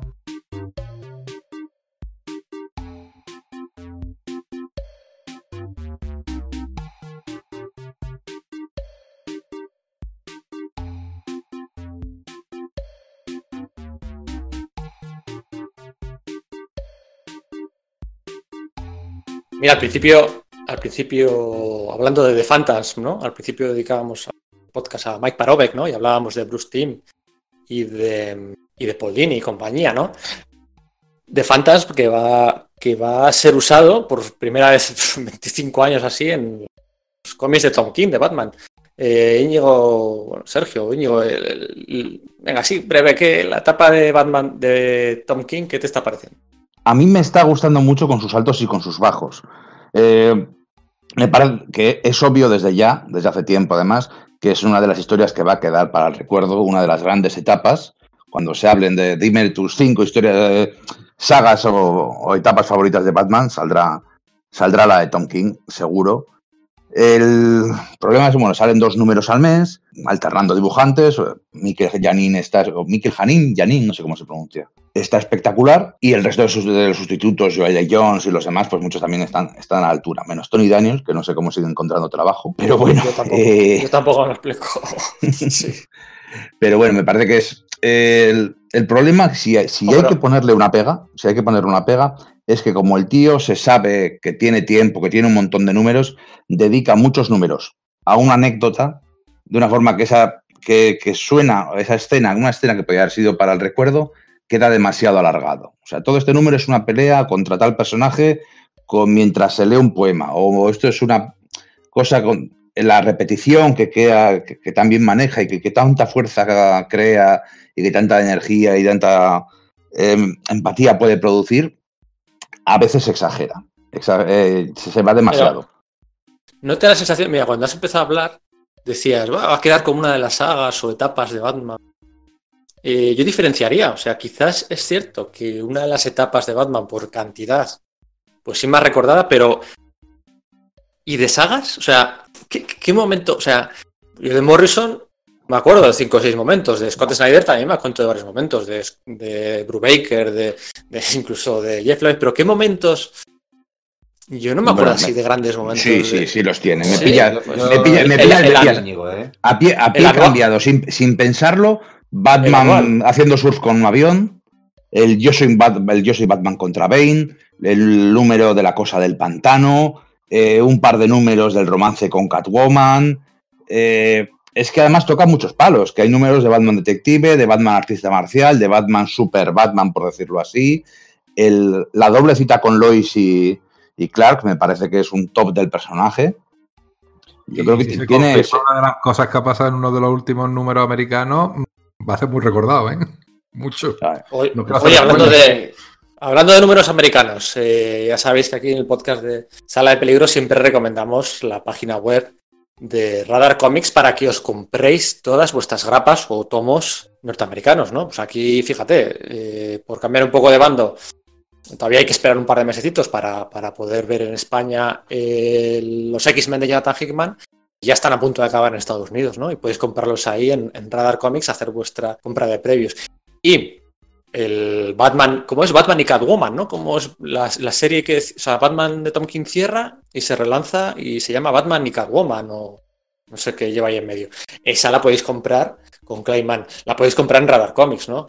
Y además, joder, siempre, siempre que recomendamos Radar Comics lo, os referimos a la página web porque, bueno, es muy intuitiva, muy sen- sencilla de, de manejar, el buscador para hacer vuestra vuestro listado de previews, pero es que, vamos, echarle un vistazo al Twitter que, que tienen en la, en la tienda, porque cu- cuelgan unos GIFs y unas imágenes de, de cosas que, bueno, si no queréis caer en la tentación, no sigáis el Twitter, porque la verdad hay unas pequeñas joyas que se publican, o sea, al final no todo es Batman, X-Men y Conan y tal, ¿no? Hay muchas más cosas que, que la cuenta de Twitter eh, suele enseñar en, en Radar Comics, está, está muy, muy bien.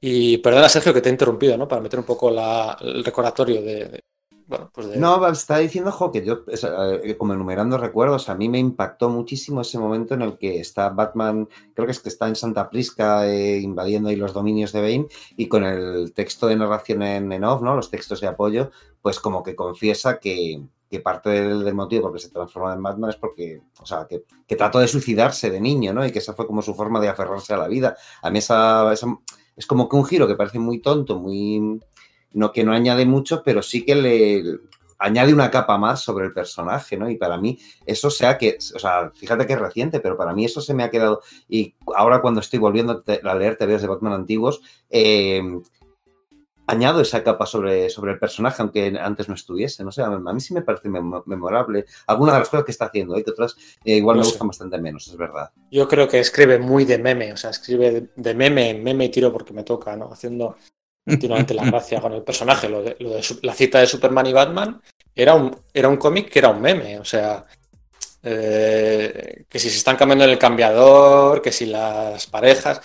Bueno, no sé. También es cierto, hay algo que ha dicho Íñigo bastante bien, que es que son muchos Batman distintos en una misma serie. O sea, son. Escribe. Yo creo que. Bueno, he dejado de leerla, el último año ya no la he leído, pero el- los primeros 60 números son tres Batman muy distintos. O sea, el Batman que Sí, hace con David Finch no es el Batman de, de- desde la De- apellida hasta un par de. Eso es, o sea, es un Batman muy distinto, ¿no? Sí, aprovecha mucho la plasticidad del personaje, que yo creo que ya lo hemos comentado, ¿no? Que Pero también la personalidad cambia, ¿eh? O Sí. sea, de ese Sí. Batman dopado hasta arriba a ese Batman más introspectivo antes de la boda a el Batman ya que él ha perdido todo después. Son tres Batman aprovechando el- las tramas, ¿no? Pero yo creo que no acaba de ser el mismo. Bueno, no sé, no sé. Vamos a, vamos a esperar, ¿no? A que acabe, ¿no? Hay que. Eh, no hay que juzgar antes de acabar. Bueno, con la peli del Joker sí podemos hacerlo, pero con, con- con esto vamos a esperar un poco más. Bueno, venga, ¿Te siguiente refieres a- pregunta. ¿Te Que... refieres a, esa obra maestra? Sí, a- la- el cine de verdad, sí. La que tiene el cómic dentro de Phoenix, eh, el River Phoenix. No, River Phoenix. Siguiente pregunta. Siguiente pregunta. Joaquín Siguiente Phoenix. pregunta. Que Los veo. Siguiente pregunta. Esta es, yo creo que muy fácil, ¿vale? Esta yo creo que la vais a acertar todos. Y bueno, un poco asociada a los intereses románticos de Bruce Wayne. ¿Vale? Hemos hablado antes de Talia. Hemos hablado antes de, Silver Sand Cloud. Pero la pregunta es, y esto es un poquito spoiler, un cómic que se publicó hace 20 años, es ¿qué novia de Bruce Wayne moría en Batman Asesino? Y son cuatro respuestas. ¿Vale? La primera, Sasha Bordeaux, la segunda, Vesper Fairchild, la tercera, Vicky Bale y la cuarta, Jezebel Set. ¿Sabes que no me acuerdo ahora mismo? Sasha Bordeaux, Vesper Fairchild, Vicky Bale o Jezebel Set. Dos aciertos. Eh, hay alguien que ha votado a Sasha Bordeaux, dos a Vesper ¿No? Fairchild y uno a Jezebel Jet. Jezebel Jet la descartamos, es la novia. De ¿no? Morrison, Entre todas- Sí, de Morrison. sí, es verdad. La he Eso es. sí. Eso es. Y entre las dos primeras que estaban asociadas a la misma etapa de Ruka y compañía, Sasha Bordeaux era la guardaespaldas de Bruce Wayne y Vesper Fairchild era la novia que moría en aquel especial del Ten Cent Adventure. Qué gran etapa aquella de Bruce Wayne asesino y fugitivo. Es de las más memorables bajo mi punto de vista. No. A mí, me gu- a, mí, a mí sí me gusta, a mí me gusta bastante. Todo aquello Baker, Ruka y, y Devin Grayson. A mí fue una época que me cogió un poco desconectado de Batman y lo vi, lo vi, lo vi raro. Esa- es- esa- ese arco argumental de, de Bruce Wayne asesino y tal me, me sonaba muy raro. Era y, y no me enganchó en mucho, la verdad es que no.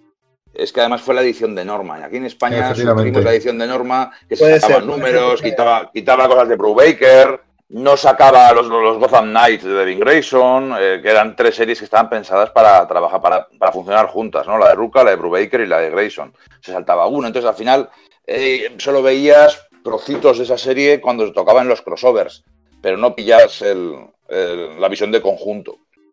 Sí, es cierto, porque además me acuerdo de esa época, y además es lo que tú dices, tú coincide con, con la época que Norma publicaba DC en España, y la verdad es que fue una edición bastante caótica y desastrosa. Entonces, mm, si ya ibas un tipo desconectado, querías engancharte, eh, no, no, no cogías la mejor época, la verdad es que no, la verdad es que no. Y ahí eso contribuyó también a que no me interesara mucho la, la- la saga en sí. Creo que le haré justicia a partir de ahora, ¿eh? porque han- la puedo recuperar y tal, y, y creo que, que vale la pena porque me habla mucha gente de ella, la verdad es que la desconozco. He acertado casi un poco por chiripa, porque también me sonaba de haber leído en algún lado la muerte de Vesper, pero eh, ha sido por chiripa completamente. Me la recomendáis, ¿no? A mí es una de las sagas que más me gusta, Asesino y Fugitivo, cómo se juega con la dualidad de la identidad de Bruce Wayne y Batman, cómo dice, bueno, pues eh, eh, hasta aquí, hasta aquí, hasta aquí dos identidades, a partir de ahora solo la verdadera, solo la de Batman. Voy a prescindir de Bruce Wayne, solo me da problemas. Como toda la Bat familia, hay algunos eh, en todo el espectro emocional de dudas de si lo habrá hecho Bruce Wayne realmente o no, porque hay esa sospecha, ¿no? Como Dick Grayson no duda en ningún momento, cómo Bárbara está ahí en un punto intermedio, cómo Tim Drake se cree que es posible. Luego la propia reacción de, de Sasha Bordeaux, que ha sido está en prisión por culpa de por culpa de esto, es una de las culpables. Acaba de descubrir la identidad de, Batman justo antes y, parece como que que empieza a, decaer en su, en su fe en Batman y, y está a punto de cantar ante los federales y justo en el último momento el otro se le planta allí y, y simplemente con mirarla ella recobra la fe, ¿no? Esa mirada de... A mí me parece, bueno, pues dos arcos argumentales de principios de siglo, de lo mejor del personaje, exceptuando lo de Morrison, de los últimos, mm, venga, ahí va la burrada, de los últimos 30 años. Eh, no me canso de recomendarla. eh, y bueno, aunque es un pequeño spoiler el que hemos colado aquí, eh, yo creo que es un, más el, el y el, y, el, y el interés de cómo se mueven todos los personajes. El, de hecho, quién muere y quién es el asesino es casi lo de menos en esta historia de detectives. Y, me parece un, un ejemplo de, cómo hacer crossovers continuos eh, muy bien hecho. ¿no? Al final eran los últimos años de Dennis O'Neill como editor en jefe de la Bat Familia, de la Bat franquicia. Denis O'Neill, que había sido guionista, pero luego fue editor durante 20 años tranquilamente. Y ahí aguantó el tipo y justo cuando se fue, porque decidieron dar el golpe de timón y, tirar por el Jeff Loeb y Jim Lee de Silencio, que, es un, bueno, un acercamiento más superheroico y detectivesco. Eh, no quería hablar mucho del podcast, pero esto sí que quería soltarlo porque de verdad, como dice Josep, eh, se, puede, se puede conseguir ediciones muy, muy asequibles y ordenaditas y, y todos los que todos los que en su día no lo leyeron, por favor, echadle un vistazo porque mola, porque mola mucho. Pues, diré la próxima. prometo leérmelo. Eh, está esto muy apretadito, ¿eh? Estáis todos en menos de. En menos de mil puntos de diferencia, ¿eh? Sergio se ha ido quedando ahí un poquito con algunas preguntas. Y queda una, queda una, estáis todos con posibilidades de ganar.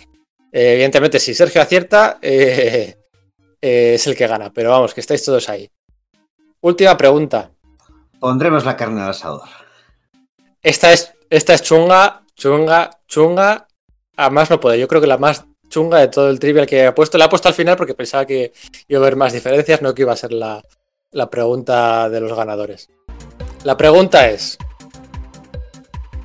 ¿Cuál de estos trofeos de la Batcueva apareció antes en los cómics? 1. El penique gigante. 2. La carta del Joker XXL. 3. El dinosaurio. O 4. La vitrina del traje de Robin.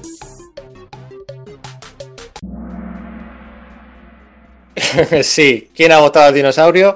Efectivamente, el dinosaurio ese que tenemos todos tan asociados a, a la Batcueva fue el primer, el primer personaje, el primer concepto que apareció en un cómic de Batman de los años 40, de los años 40. Juro que esta la sabía, que no ha sido por las pistas anteriores ¿Ah, a sí? del podcast. La sabía, es que cuando te has puesto el nick, he dicho, joder, que se, se ha puesto el nick de dinosaurio. Madre mía, que todavía es que parece que está preparado. Pero sí, efectivamente. Yo tenía que buscar, ¿eh? Yo que- sabía que quería hacer esta pregunta. Pero solo por, por haber visto eso, algún, algún cómic antiguo en el que ver la Batcueva y verla con un dinosaurio, pero no el resto de los objetos. Pues, pues ya te vale, porque en la carta del Joker es de dos meses después. O sea, es que no hay muchos cómics. Joder, pues que- Esa es casualidad. la que he puesto yo. Casualidad, colega. Es que Estoy sí, sí, el de, de, cómics sueltos de estos que tienes de Novar o súper antiguos y tal, y pues daría, daría, eh, eh, eh, daría la, la jodida casualidad. De hecho, esa Pero no carta tiene historia. Ni nada. Jerry Robinson, que fue el que, creador gráfico de- del Joker, utilizó, Sí. entre otras cosas, esa carta para hacer la forma de la cara del Joker. También se sabe que es el, el actor Conrad Pate, ¿no? En la película aquella El hombre que ríe. Pero resulta que, que la carta, tal cual, luego la pusieron, la dibujó tal cual y la puso allí como, como trofeo Sí. de, de Batman. Era esa misma. ¿Alguna vez, ¿Alguna vez se ha contado la historia de- detrás del dinosaurio? de- del tiranosaurio Claro, sí, de la cueva? Yo no sé cuál es, o sea, yo sé que estaba ahí, pero no, no- es, no es que eh, haya leído la historia en cómo llegó el- de cómo llegó el dinosaurio a la cueva, ¿no? Es, un- es una historia asociada a, a Dick Grayson. Sí, sí, sí. Es que además el tema del dinosaurio, bueno, yo también he votado los dinosaurios, yo, pero por puro cariño. Porque siempre recuerdo el dinosaurio de qué carajo pinta un dinosaurio en la cueva de Batman. La moneda tenía sentido, la carta también tenía sentido. El el dinosaurio, pingüino ese. claro, claro. Y, y el dinosaurio era como, eh, eh, ¿cómo? ¿Sabes? Eh, entonces, siempre he tenido un cariño especial a ese, a ese dinosaurio. Y sí, creo que hay un cómic que explica el, el- el origen del dinosaurio. Me- y te diría que incluso lo leí en su momento y me suena una historia, pues eso, de los años 40, de Dick Sprang o alguna, algo así. Pero sí, sí. Pero siempre, siempre me ha sonado. Y además es un, es un trofeo que muchas veces se ha utilizado eh, con buen tino en muchas historias de Batman como elemento defensor. Ha estado- es, es un, es un personaje el propio Dark Knight 2 que decíamos antes, ¿no? Sí, sí, sí, sí, sí. Es muy bueno. Es, muy- es un, es un recurso que, que me gusta mucho. Más que nada porque es eso, que, que es algo que parece no tener que pintar nada allí y en cambio sí, pinta y... No parece muy de Batman, ¿no? Sí, sí, exacto. Yo además le tengo cariño al dinosaurio este porque en, la- en el libro este de la autobiografía Aslan, el, el tío que produjo las películas de Batman y, y demás, el- la despedida es esa, ¿no? La firma es como que firma ahí con su nombre y dice, eh, como en plan, ¿desde dónde escribe? ¿no? En plan, eh, desde la- el, el interior del dinosaurio mecánico, del, en la, en la Batcueva, Gotham City, Tierra 2. Y ese final me pareció apoteósico Sí, pues no sé, Cierto, cierto. cariño. Gran libro, por cierto, es muy bueno. A mí me gustó. Sí. mucho. Bueno, el cómic en el que sale se publicó en junio de 1946, mucho antes de dar inicio, bueno, pues cuando antes de dar inicio un poco a la Silver, ¿no? Con aquel Batman de Zurenar y todas aquellas cosas tan locas de los 50, esto todavía estaba un poco contenido, con islas diabólicas y, y- y filántropos misteriosos, algo que luego también le gustó mucho a Grant Morrison. Y este es el número 35 de la serie de Batman, junio del 46. En los créditos salen Bill Finger y Bob Kane, pero ya todos sabemos que eso no tiene no tiene luego una traducción real y la portada efectivamente es de, de Dick Sprang, ¿no? Es una historia de complemento de ese propio número. El número tenía eh, una, una historia principal de, centrada en Catwoman y ellos salían en la... Esta historia era el fin. Y, y voy, a, voy a ver quién, quién ha acertado. Has, dicho, has acertado tú, ¿no, Sergio, ¿no? ¿Has dicho? Pues si has acertado, efectivamente, Sergio ganador de la competición. El, per- el perro, el perrito, el perrito piloto y... Eso es. Un batéis ahí de Eso peluche, sí señor. Eso es. A ver, segundo ha quedado Josep. Primero Sergio con cin- 5.500 puntos. Segundo Josep con 5.000 puntos exactos. Tercero Enrique con 4.300 y Íñigo 3.600. El, el cuarto Sergio, oye, felicidades. ¿eh? El, el próximo concurso lo preparas tú y así participo yo. Vale. Porque así nadie puede eh, arrebatarte eh, la condición de, de Invictus en esta ocasión. Claro, mira, me, parece maravilloso. Así que nada, buscamos otra excusa para, para un futuro concurso. A ver qué tal queda esto. Pedimos perdón a quien haya llegado escuchando hasta el final del podcast y haya visto que esto es un caos. Eh, no sé qué tal quedará esto en formato podcast, porque es, porque es algo un poco visual, un poco, pero bueno, era la excusa, era la excusa para. Claro, al final era darnos pie a divagar sobre cosas, ¿no? Claro. A mí me Yo, hablando, hablando de eso, de, de divagar sobre Batman, hay una cosa que me gusta comentar siempre que, que se habla de Batman, de, de cómo es un personaje tan importante para tanta gente y de cómo gusta a la gente que no le gusta los cómics. Y creo que eso es uno de los motivos por los que tiene tan buenos cómics, para que, que incluso dibujantes de manga o dibujantes europeos tengan una historia de Batman que quieren contar. Eh, hay cualquier guionista, aunque no le gusten los dibujantes, aunque no le gusten los superhéroes, quiere eh, trabajar con Batman, quiere hacer algo de Batman. Entonces, no es ninguna sorpresa que haya tantos cómics buenos, tan- tantos cómics tan buenos de Batman. Que y para mí, en mi además- opinión, es el personaje con mejores cómics, el personaje de cómic de superhéroes con mejores cómics en, en total. O sea, porque Superman, te acuerdas un montón, pero, pero es que hay más cómics buenos de Batman que de cualquier otro.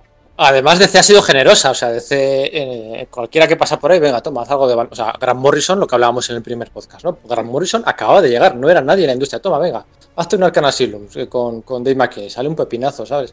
O Sim Murphy, este, que parece que no encuentra su.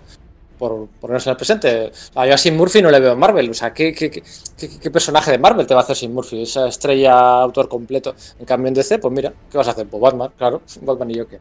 Además, siempre ha funcionado. La misma, la misma naturaleza del personaje eh, es, es flexible. Tienes un Batman aventurero que te permite hacer un cómic palomitero si quieres. Tienes un Batman más detective que puedes hacer un tipo thriller. O incluso tienes la misma naturaleza del personaje que es, que es la tragedia pura y dura de la muerte de sus padres que te permite ahondar ahí en sus traumas infantiles y tal. Entonces esa, esa flexibilidad del personaje es la que te permite darle múltiples versiones y múltiples historias y por eso te permite hacer esa biblioteca tan rica de historias y tan diferentes, algunas de ellas, eh, unas a las otras, que, que- que conectan enseguida. El personaje es muy poderoso, es, es- es brutal. Y tanto es así que cuando eh, DC hace reboots, nunca cambia el origen de, de Batman. Nunca se lo cambia a incluso a Superman, lo rebootea desde el número cero, rebootea también a, a Wonder Woman. Nunca lo ha hecho con Batman. Sabe que funciona, que no hace falta volver a explicarlo, que no hay que añadirle nada. Eh, es, es- es un personaje icónico. quita, pero el, el core es, es, es- sí, es siempre muy constante, ¿verdad? A pesar de, que lo que, de lo que decía Josep, ¿no? Que es un personaje enormemente plástico. Yo creo que eso también hace que sea mm, más sencillo, ¿no? Que los autores puedan contar historias con él, ¿no?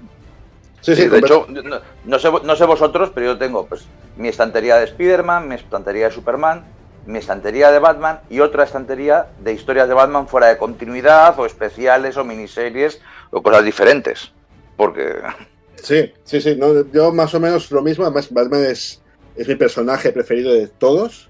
Me, me gusta Superman, me gusta, bueno, todos los héroes más o menos conocidos me gustan, pero Batman es el personaje. Es, es- de hecho, es que que comencé a leer cómics más allá cuando ya salido los mortadelos y los tipizapes, ¿no? Pero precisamente por eso, porque es que cada historia, más mm, es lo que os decía antes. Yo cogí Batman, que en el especial 50 aniversario, que la portada brutal, que ahora no me acuerdo el, el autor, pero era brutalísima. Eh, que era Jerry Bingham. Sí, exacto, correcto, correcto, correcto. Y, y además eh, es especial, salían diferentes historias de Batman o- y eran todas muy diferentes entre ellas en contexto. Y es lo que me llamó la atención del personaje, que la flexibilidad, lo que decíamos antes, ¿no? Y me enganchó, me enganchó y, y aparte el personaje es muy poderoso de por sí. Bueno, se acabó lo que se daba. eh, tercer podcast de Sala de Peligro con un formato. No sé si nos animaremos alguna vez a repetir. Yo me lo he pasado bien. Yo también. Eh, yo también. eso es, gracias Josep por animarte a, este, a esta idea loca. ¿eh? Gracias a ti, gracias a ti por, por contar conmigo. Eso es, a ver si nos vemos prontito, tío.